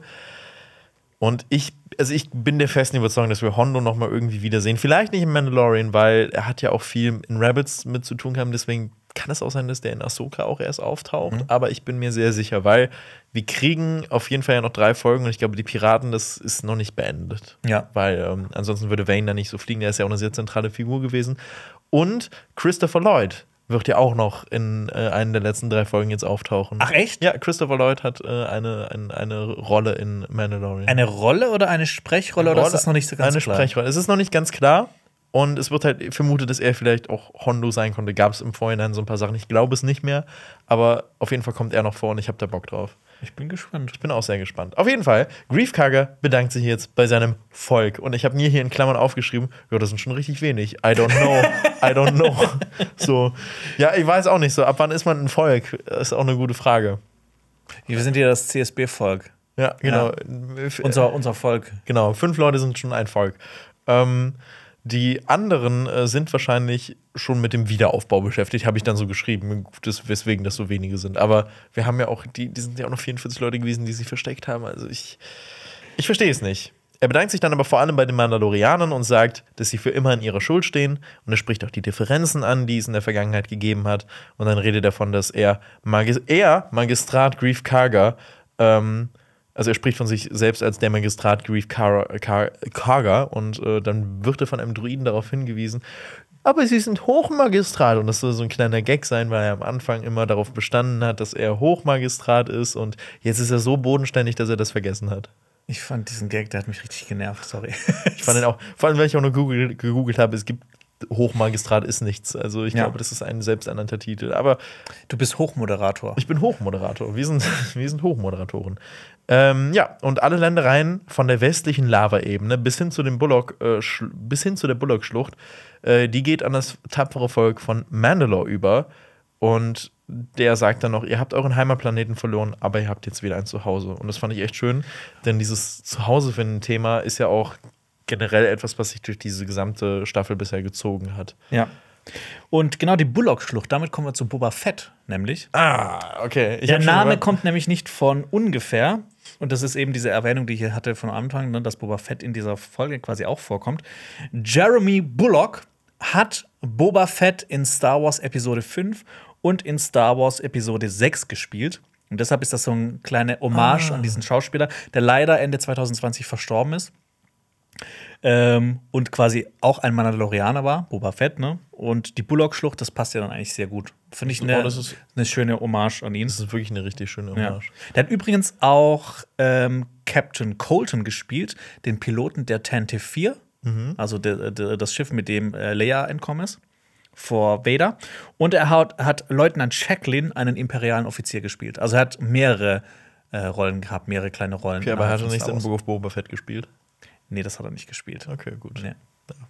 Also Sehr der war ja dann auch schon relativ alt zu der Ja, Zeit. vielleicht hat er das auch gar nicht mehr mitbekommen. Ähm, zum Glück, Ja. dass, äh, dass er nicht gesehen hat, was aus, sie aus seiner Figur gemacht haben. Ähm, ja, und das finde ich auf jeden Fall, wie gesagt, ganz, ganz schön, dass, dass sie da jetzt auch die Option haben, zu Hause zu haben. Und ganz ehrlich, alles ist besser als das Versteck, was sie jetzt haben auf Tower League of Five. Also ich meine, ich bin ein bisschen traurig. Ich bin in eine Todesfalle gefangen. Ich bin wirklich, also ich, ich liebe Tory League of Five wegen des Namens, aber ansonsten wäre ich auch nicht traurig, wenn wir den nie wiedersehen. Ähm, Äh, ganz random. äh, Ich habe vor kurzem einen Trailer gesehen von so einem äh, Remake von äh, ähm, Obi-Wan Kenobi, wo so ein Effektkünstler, ja. der auch äh, das auf YouTube hochgeladen hat, quasi das so verbessert hat. Das muss ich ja gleich mal im Anschluss zeigen, weil das so viel besser ist. Ja. Also es hat, er hat dann zum Beispiel auch den Look angepasst von, von manchen Figuren, dass das halt eher passt zu den ähm, zu dem quasi auch aus, äh, äh, aus den Serien und ähm, von dem Großinquisitor zum Beispiel, dass der halt eher aussieht wie, Wie aus Rebels. wie aus Rebels und nicht halt so doof wie in Obi-Wan Kenobi. das finde ich voll cool. ja, Oh, ich zeig das dir gleich mal, das bitte. ist richtig gut. Ich finde auch generell, ich meine, ich habe das, glaube ich, schon mal gesagt, dass ich den äh, Reddit-Schnitt von äh, Obi-Wan Kenobi hat irgendjemand auf Reddit nämlich hochgeladen. Eine, ich glaube, ich glaube, zweieinhalb Stunden Version von, Mhm. von der Serie. Und die ist deutlich besser als die Serie. Immer noch nicht perfekt. das kann man halt nicht retten, ne? Aber es, man kann es leider wirklich nicht retten, aber es ist definitiv besser als die Serie. Ich finde es aber geil, wie, wie es einfach so viele Star Wars-Fans gibt, die eine, so, so eine Leidenschaft für haben, dass, dass die auch Sachen noch mal so neu schneiden. Finde ich auch. Es gibt ja zum Beispiel auch so Fans, die haben ähm, die Originaltrilogie, die halt von irgendwann von, die, die gibt es ja nicht in guter Qualität, ähm, also auf Blu-ray oder sowas, mit den alten Effekten. Das ist inzwischen Mhm. alles mit den von 2004 hinzugefügten Effekten und sowas mit drauf. Und es gibt halt Leute, die halt sich die Mühe gemacht haben, um das zu rekonstruieren und äh, die, Al- äh, die Originaltrilogie in der bestmöglichen Qualität mit den alten Effekten so wiederherzustellen. Ich finde das, ich find das auch so cool. Ja. Wenn, ja, ja, wenn dir wirklich sowas am Herzen liegt, dass du das dann machst. Und Uns hat auch mal jemand einen Re äh, Recut geschickt von Star Wars Episode 8, der dann besser sein sollte. Und der war so minimal besser, aber es, du kannst, also meiner Meinung nach, ich finde den Film halt wirklich nicht gut und du kannst den auch nicht damit retten, wenn du da ein bisschen was umschneidest. ich will hier keine Grundsatzdiskussion anfangen, deswegen, äh, deswegen halte ich mal meinen Mund. ähm, und äh, ja. Oh Gott. Aber ich, das ist das Einzige in Star Wars, wo wir uns, glaube ich, nicht einig sind, weil bisher haben wir auch jede Folge gefühlt gleich bewertet und ich bin auch gespannt, ob wir Nee, diese. ich, ich sage ja auch, ich mag den Animationsstil nicht und ich will das ja Bad Batch, äh, Bad Batch, Bad Bad Batch, Batch- Bad Batch nicht schauen. Und Clone Wars fand ich zu großen Teilen auch mega kacke. Mega, oh, wow. Also nee, langweilig, einfach langweilig. okay, ja, gut. Ja, aber, aber ich meine, seit, seit, seit den neuen Sachen sind wir uns ja so, Ja. so halbwegs einig. Aber was ich, wo, wo, wo wir uns einig sind, wo sich wahrscheinlich viele Leute auch so, äh, die, die ja nicht so unserer Meinung wären, ich bin eigentlich auch Fan von den Prequels. Ich bin froh, dass es die gibt. Danke. Danke. Ich finde. Äh, Auch wenn sehr vieles da nicht so gut läuft. Aber es ist halt auch so eine. Ich war halt acht, als der Star Wars Episode 1 rauskam und das hat Ja, ich halt glaube, das ist halt, ja, ich glaube, das ist schon cool. Und ich bin auch immer noch, oh, ich, ich, wenn ich so ein Star Wars Ranking machen würde, ich, ich habe das ja schon mal gesagt. Ähm, also ich, ich Oh Gott, was kommt jetzt? nein, oh nein, ich will Was das, wäre auf Platz ich 1? will das gar nicht. Auf Platz 1 ähm, wäre, weil ich den einfach objektiv filmig am besten finde. Rogue One? Es ist Rogue One. So, Rogue One ist mein, ist mein Lieblings-Star Wars-Film und ich finde, es ist auch der beste Star Wars-Film. Ich weiß, alle werden sich jetzt aufregen. Äh, Original-Trilogie ähm, Ja. sollte man mehr lieben. Tue ich, ich liebe die Original-Trilogie, aber für mich ist es, äh, weiß ich nicht, ich finde Rogue One so krass, was die noch für Star Wars gemacht haben und dass die uns Endo dann damit beschert haben. Und auf Platz 2 Oh, jetzt kommt. es ist, das ist, glaube ich, ein bisschen nostalgisch gesehen, nämlich Episode 3. Drei, okay. Gut. Ja. Ich hätte, wenn du jetzt eins oder zwei gesagt hättest, hätte ich so, okay, interessant, aber bei drei, ja, ich, ich kann es verstehen. Es gibt, glaube ich, auch sehr viele Leute, die Star Wars Episode 3 bei sich auf der, äh, auf, auf ihrer Liste auf Platz 1 haben. Ja, also Schreibt gerne mal in die Kommentare, wie bei euch die Liste ist, ob, die, ob ihr das ja, auch so habt. Genau, und bei mir wäre dann Episode 4 wahrscheinlich auf Platz 3. Mhm. So, das wäre mein Ranking. So, es tut mir leid. Cancel. Was wäre bei dir? Ähm, oh, ich ich, ich finde es schwierig. Also ich glaube, Ich wenn ich jetzt auch noch schwierig. die Serien reinrechne, wäre wär wahrscheinlich bei mir auf Platz 1 Andor tatsächlich, Ach so, weil es ja. so was Neues ist. Bei Aber ich glaube, serienmäßig auch. so einfach ne, ne, dafür, was es gestartet hat und wie es das gemacht hat und dass es dieses Ganze überhaupt so er, ergründet hat, ist halt Star Wars Episode 4. Auch wenn ich finde, dass Star Wars Episode 5 zum Beispiel der bessere Film ist. Ah, Ja, ich finde es aber auch schwierig. Ja. Ich, früher habe ich immer gesagt Episode 5, aber ich bin mir jetzt nicht mehr so sicher, dass das wechselt bei mir immer so. Muss das auch echt alles nochmal cool. Also Ja. ich, ähm, ich, ich sage das immer, aber man macht es dann letztendlich doch nicht. Ja, nochmal so ein Rewatch, ne? Genau, aber ich frage, ach, Andor, Andor, ne? Ach, Andor war wirklich fast perfekt. Ja, also ich, ich würde mir auch gerne mal die Originaltrilogie auf Blu-ray oder so holen, aber ich will das halt erst, wenn das, wenn das, Wenn das, ne? das der- remastered ist. In der, der alten. also in der Effekte. Remastered-Version. Ja, wir kommen von, von perfekten Star Wars-Filmen zu äh, ähm, einem dezimierten Volk, ähm, nämlich äh, wieder zurück nach Navarro. Und Paz äh, sagt zu Bo, dass die Waffenmeisterin mit ihr sprechen möchte.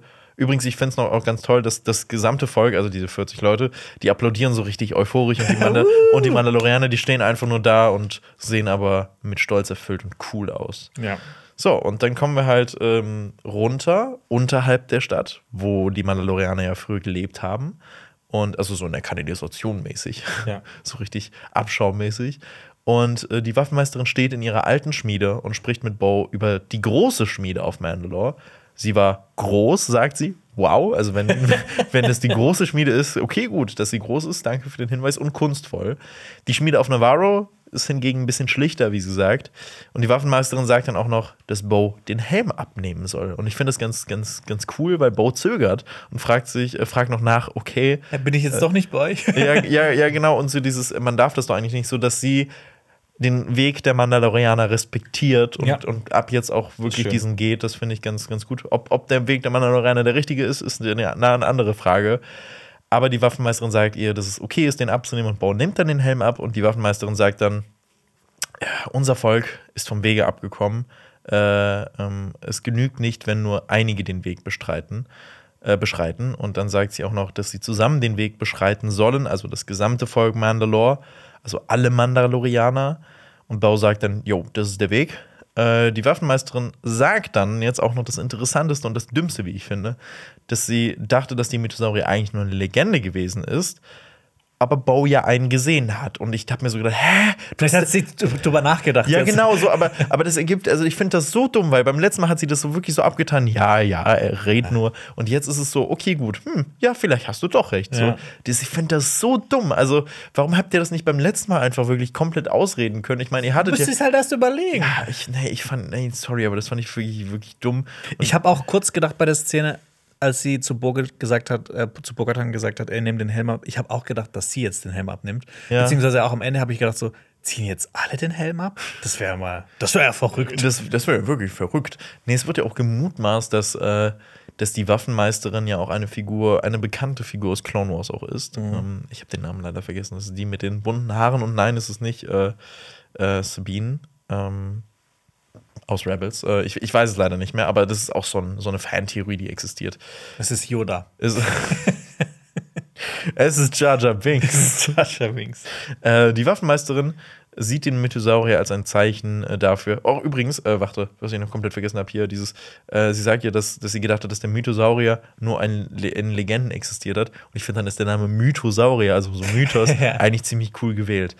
Äh, die Waffenmeisterin äh, sieht den Mythosaurier nämlich als Zeichen dafür, dass ein neues Zeitalter angebrochen ist und Mandalore wieder vollständig vereint werden muss. Und Bo diejenige ist, die dazu imstande ist, denn sie kennt beide Welten. Okay. Ich habe gedacht, okay, jetzt ist es offiziell, Bo-Katan ist Blade, sie ist der Daywalker. Wenn sie beide Welten kennt. Äh, ja, aber ja, also irgendwie, aber ich finde es auch trotzdem so an den Haaren herbeigezogen. Du bist die ganze Zeit gegen Bo und jetzt auf einmal denkst du vielleicht so zwei Minuten darüber nach, okay, sie hat einen Mythosaurier doch gesehen. Ähm, ja, dann bist du jetzt die Auserwählte. Ja. Ich finde es ja übrigens cool, wenn es jetzt ähm, noch eine Spin-off-Serie geben würde, oder wenn halt, wenn, wenn das mit, mit Mando, mit denen irgendwann abgeschlossen ist, eine The Mandalorian Serie, also wo es dann um die Ma- Mandalorianer an sich geht. Oh, das ist überall noch ein S, genau wie Twisters. Ja, Twisters. Ja, also ich bin, ich weiß echt nicht, was ich davon wirklich halten soll. Ich finde das, ich finde das so ein bisschen dumm, weil Din wird gefühlt, äh, kom also Din wird komplett fallen gelassen, weil er, weil er seinen Helm abgenommen hat, um sich von Grogu zu verabschieden und wird komplett geächtet dafür. Und jetzt, und jetzt ist sie bei Bo so, ja, komm, nimm den Helm ab, du kennst beide Welten, noch wir sind Besties jetzt. Ich finde es eigentlich nicht so schlimm, weil ich meine, sie wollen ja irgendwie einen neuen Weg einschlagen. Das stimmt, aber ja, es ist alles so plötzlich und so Ja. wild. Nee, ich weiß es nicht. So, ja. Ähm, Bo und die Waffenmeisterin, die gehen dann zu den anderen Mandalorianern äh, und die machen irgendwas. Waffen putzen, Sachen sortieren und cool rumstehen. Ja. Das war's. Und äh, die Waffenmeisterin verkündet, dass Bo-Katan nun loszieht, um andere Mandalorianer zu finden und zu sich zu führen, damit sie endlich wieder ein Volk werden. Ein, ich glaube, die Mandalorianer jetzt sind mehr Leute als auf Navarro. ja, die verdrängen die jetzt. Ja, das, ah, das, das stimmt. Die haben jetzt mehr Mandalorianer auf Navarro, glaube ich, als, als, als normale Einheimische. Ja. Aber, aber okay. Und sie hat keinen Helm auf und das ist jetzt okay. Also, Aber die gucken ja auch alle so ein bisschen so, hä? ja, genau, aber Was? ich verstehe trotzdem nicht, warum es okay ist, dass sie jetzt keinen Helm auf hat. So, warum? Weil sie beide Seiten kennt. Wow. Aber inwiefern rechtfertigt das, dass du deinen Helm abziehen darfst? Vielleicht will sie, ne, dass sie, ist als Missionarin, dass das nicht direkt so wie so ein Kult wirkt, dass jetzt jeder, oh, du musst, willst die Mandalorianer joinen, dann musst du aber den Helm auflassen. Meine, das ist ja, Also, vielleicht will man das nicht.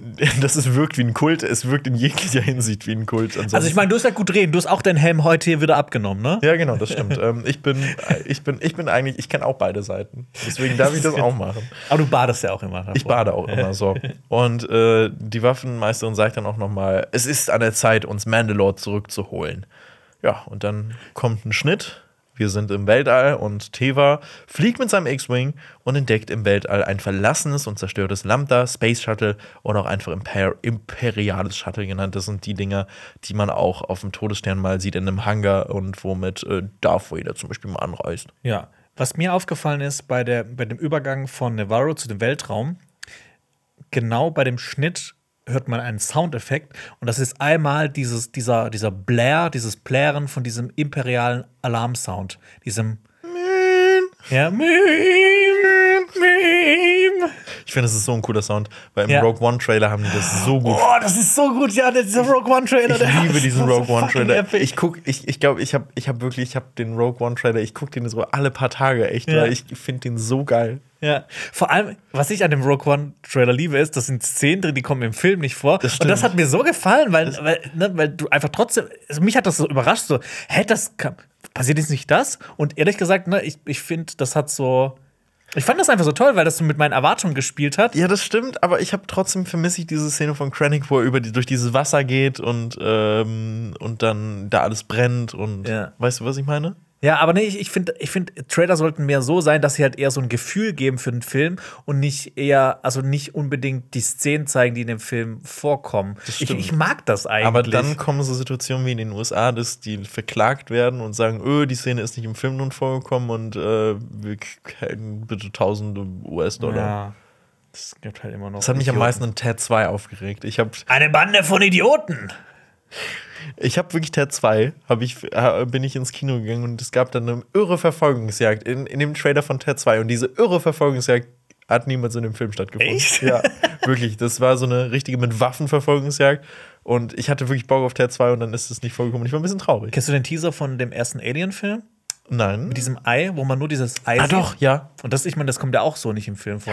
aber aber es, es gibt halt so ein Gefühl davon. Ich finde, Trailer sollten eher so Gefühle für, das, für den Film geben, so Moods in, aus diesem Film, statt jetzt unbedingt genau das Als, genau, oder, oder wie Fast X den gesamten Film zu erzählen. ja, den gesamten Film. Und was passieren wird, so wirklich so zwei oder dreimal zu erklären. Ah, Jason Momoa ist der Antagonist. Und er ah, okay, er ist der Antagonist. Ah, und er ist der Antagonist und er wacht im Wasser auf und, und ist der Antagonist. Ja. Ja, so, kommen wir mal wieder, Genau, zum Weltraum. Sorry. kommen wir mal wieder da rein, ne? Wa- wa- äh, muss ich ehrlich sagen, genau, dieser Alarmsound. Und ich liebe diese Atmosphäre in diesem ganzen Part. Das hat mich komplett überrascht. war- das ist wie in so einem Sci-Fi-Film, wo halt irgendwie so ein Schiff ein anderes findet und das dann von irgendwelchem, ne, man weiß nicht, was passiert ist, aber es sind irgendwelche Aliens. Genau, es hatte so das- Dead Space-Vibes, Ja. fand Ja. ich. Und das fand ich, fand ich richtig cool. Man sieht auf jeden Fall, dass, es, dass dieses Schiff zerstört ist, es wurde angegriffen und über Com versucht Teva halt herauszufinden, äh, ob das Schiff vermisst ist. Und tatsächlich, es wird vermisst. Doch die Details, die Details dazu sind unter Verschluss. Ja. Das bedeutet, irgendwie hat das ja was damit zu tun, dass in der, Repu in der neuen Republik ähm, das Ganze eingefädelt wurde. Ich bin mir sehr sicher und ich glaube, dass das vielleicht diese G68, wie hieß sie nochmal? Ja, ich glaube G68. Ja, G68, dass sie das so ein bisschen was mit zu tun hatte. Ja, oder dass es halt sowas ist wie bei, wie bei Captain America 2, dass halt Hydra hat ja da auch Shield unterwandert, unterwandert, unter, unterwandert und dass das hier vielleicht auch so der Fall sein könnte. Ja, das, ja, ich glaube, also auf jeden Fall ist da irgendwas im Argen. Und äh, Teva sagt dann, äh, dass R7 eine Sonde starten soll. Und ich finde das voll cool, weil man kennt ja diese Antenne bei diesen R-Einheiten. Periskop, ja. Genau. Und ich habe immer gedacht, das wäre so fest, dass du rausfahren kannst. Ja. Und das ist jetzt einfach so eine Art Drohne, die du benutzen kannst. Ja, das ist halt das Update von R2 zu R7. Genau, das finde ich voll cool. Das finde ich richtig gut. Und dieses Wrack sieht halt wirklich richtig unheimlich aus. Das hat so Alien-Vibes, denn über eine Kamera, ich finde das auch richtig cool, dass sie äh, auch sehr viel über diese Kamera im Cockpit von dem X-Wing gemacht haben. Denn das ist so ein Schwarz-Weiß-Bild. Und man sieht halt so Leichen von diesen Wachen der neuen Republik. Und die sind rumfliegen. gefroren. Ja. Und ich finde, das ist halt so, das ist ja nie so wirklich ein Thema gewesen, so, also was halt der Weltraum, was das für ein lebensfeindlicher Ort ist für, für, für Menschen zum Beispiel. Das ist ja nie wirklich so Thema, aber hier halt. Ja, Deshalb gibt es halt eben diese, diese, diese, diese, creepy Vibes. Voll. Und wie die da so auch wirklich so rumfliegen, ey, das ist, das ist richtig creepy und richtig gut gemacht. Wie die da chillen. ist voll cool. Okay, äh, ja, dann äh, werden die Daten noch währenddessen von dem Schiff ausgewertet und es ist das Schiff gewesen, das Moff Gideon transportiert hat, doch von ihm ist keine Spur in Sicht. Und dann sagt äh, äh, Tiva noch, das war eine Befreiung und es wird währenddessen ein Scan durchgeführt und R7 Sonde erkennt an einer Wand Rückstände von einer Beskar-Legierung. Ja. Und der Typ fragt dann über Com, das heißt, Moff Gideon wurde befreit von einem Mandalorianer und äh, damit endet die Folge. Ja. Und Zwei Sachen dazu. Ich muss sagen, ich persönlich, ich finde es ein bisschen. Einerseits finde ich es schade, andererseits finde ich es auch gut, dass Moff Gideon so als Antagonist jetzt recycelt wird und jetzt irgendwie wieder vielleicht, also vielleicht als Antagonist, ähm, zurückkommt. Ei- Ich meine, das, äh, was ich halt cool dran finde, ist, ich finde, er ist einfach, er wird von Giancarlo Esposito gespielt, der ein großartiger Schauspieler ist. Und das Restimperium ist einfach der interessantere Gegner als jetzt zum Beispiel die Pirate Nation. Und andererseits, er wurde halt schon mal einmal besiegt. Es ist halt schon, wenn er jetzt muss, wird er jetzt wieder hervorgeholt, um nochmal besiegt zu werden oder was? Das finde ich, also ne, ich, ich bin da so ein bisschen zwiegespalten, wie ich das finden soll. Wie ist es bei dir? Ich, ich, ich, wei- ich weiß, was du meinst. Also ich finde, wie du gesagt hast, Giancarlo Esposito ist ein grandioser Darsteller für An Antagonisten und hier ist es auch perfekt. Also ich finde, er ist, ähm, ich finde, Moff Gideon war auch für mich so der Antagonist in, Mandalor in Mandalorian bisher. Und ich finde es irgendwo cool, dass er wieder zurückkommt, aber auch echt ein bisschen billig. Also weiß ich nicht so, dieses, okay, wir holen ihn Bei. Avatar 2. Oh mein Gott, das wird jetzt ein Klon von Moff Gideon sein oder was? Ich weiß es nicht. Nee, ich bin auch gespannt, was sie jetzt mit ihm machen. Wird er jetzt wirklich wieder der Antagonist? Vor allem ist es, ähm, ist es Imperium ja jetzt ein bisschen dezimiert. Wird er vielleicht die erste Ordnung mit aufbauen? Weil ich bin auch noch gespannt, ob Mandalorian darin, darin endet, wie die erste Ordnung aufgebaut wird oder was wird da. Weil ich fände es auch interessant zu sehen, wie die erste Ordnung entsteht. Ich fände es schön, wenn das einfach ignoriert wird und was komplett Neues erzählt wird. Das wäre natürlich. Das ist so meine größte Hoffnung bei das, Mandalorian. das wäre natürlich auch cool, aber ich glaube nicht, dass sie jemals die Sequels nicht kennen machen. Ja. Also deswegen. Also es wäre auch cool, weil Ray Skywalker, I don't need that. Ähm, dieses, äh, also Ray an sich eine coole Figur, aber ähm, was sie daraus gemacht haben, generell, was sie aus vielen Figuren da gemacht haben, ist so fragwürdig. Und äh, genau die andere Sache, die ich noch besprechen wollte dazu, ist: Glaubst du wirklich, dass, das, dass die Mandalorianer ihn befreit haben und dass das jetzt so ein Mandalorianer versus Mandalorianer-Ding werden könnte? Oder dass eher das so ist, dass vielleicht Mandalorianer ihn gefangen genommen haben, um mit ihm irgendwie Sachen anzustellen, weil er hat ja Mandalore mitgepurged. Der ist ja eigentlich unter den Mandalorianern verhasst. Oder ob es einfach eine dritte Gruppierung ist.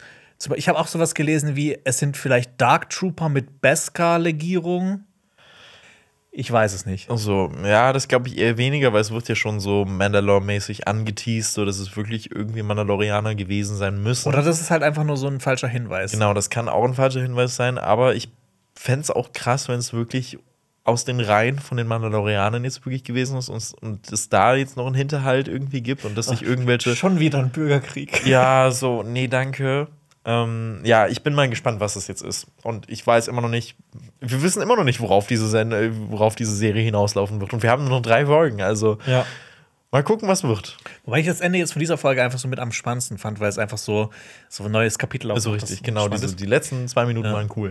Schreibt gerne mal in die Kommentare, wie ihr die Folge fandet. Und richtig. das würde mich sehr interessieren. Ich, ich fange einfach diese, dieses Ach, Mal an. Raus. Ich bin so ein bisschen, ja, ein bisschen enttäuscht. Ich fand die Folge insgesamt okay, weil es gab halt wieder sehr viele coole Sachen, wie zum Beispiel dieser, dieser ganze Kampf, wie der inszeniert wurde. Oder auch da, dieses super creepy, spannend inszenierte Ende in diesem Lambda-Shuttle, was einfach so richtige Sci-Fi-Horrorfilm-Vibes hatte.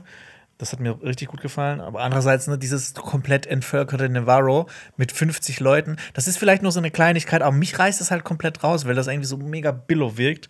Und ne, Grief Karga soll hiervon der Hochmagister sein, von diesem Planeten. Finde ich ein bisschen schade, deshalb gebe ich der Folge 6 von 10 Punkten. Wie sieht es bei dir aus? Also, ich will endlich mal, dass wir auch ein bisschen nicht der gleichen Meinung sind, aber äh, ich gebe auch 6 von 10 Punkten, denn ich finde die Folge auch sehr okay. Sie hat coole Anleihen und das erkennt man auch vor allem, also die Grundideen sind richtig super. Äh, das erkennt man vor allem in den Concept Arts. Und ich finde, da ist dann die Umsetzung nicht so gut. Vor allem mit dem Volk von Navarro fand ich auch ein bisschen doof. Und auch, was ich wirklich krass fand, es gibt so ein Concept Art von diesem Briefing, das Mando in der Höhle macht. Und es sieht richtig, richtig cool aus. Also es ist so ein richtig großes Feuer und diese Höhle sieht einfach total cool aus. Und letztendlich haben wir dann bekommen Mando neben einer Mini-Flamme, der den Leuten da was sagt. Und ja, ich weiß nicht, worauf diese Serie hinauslaufen wird. Ich sage das am Ende von jedem Fazit.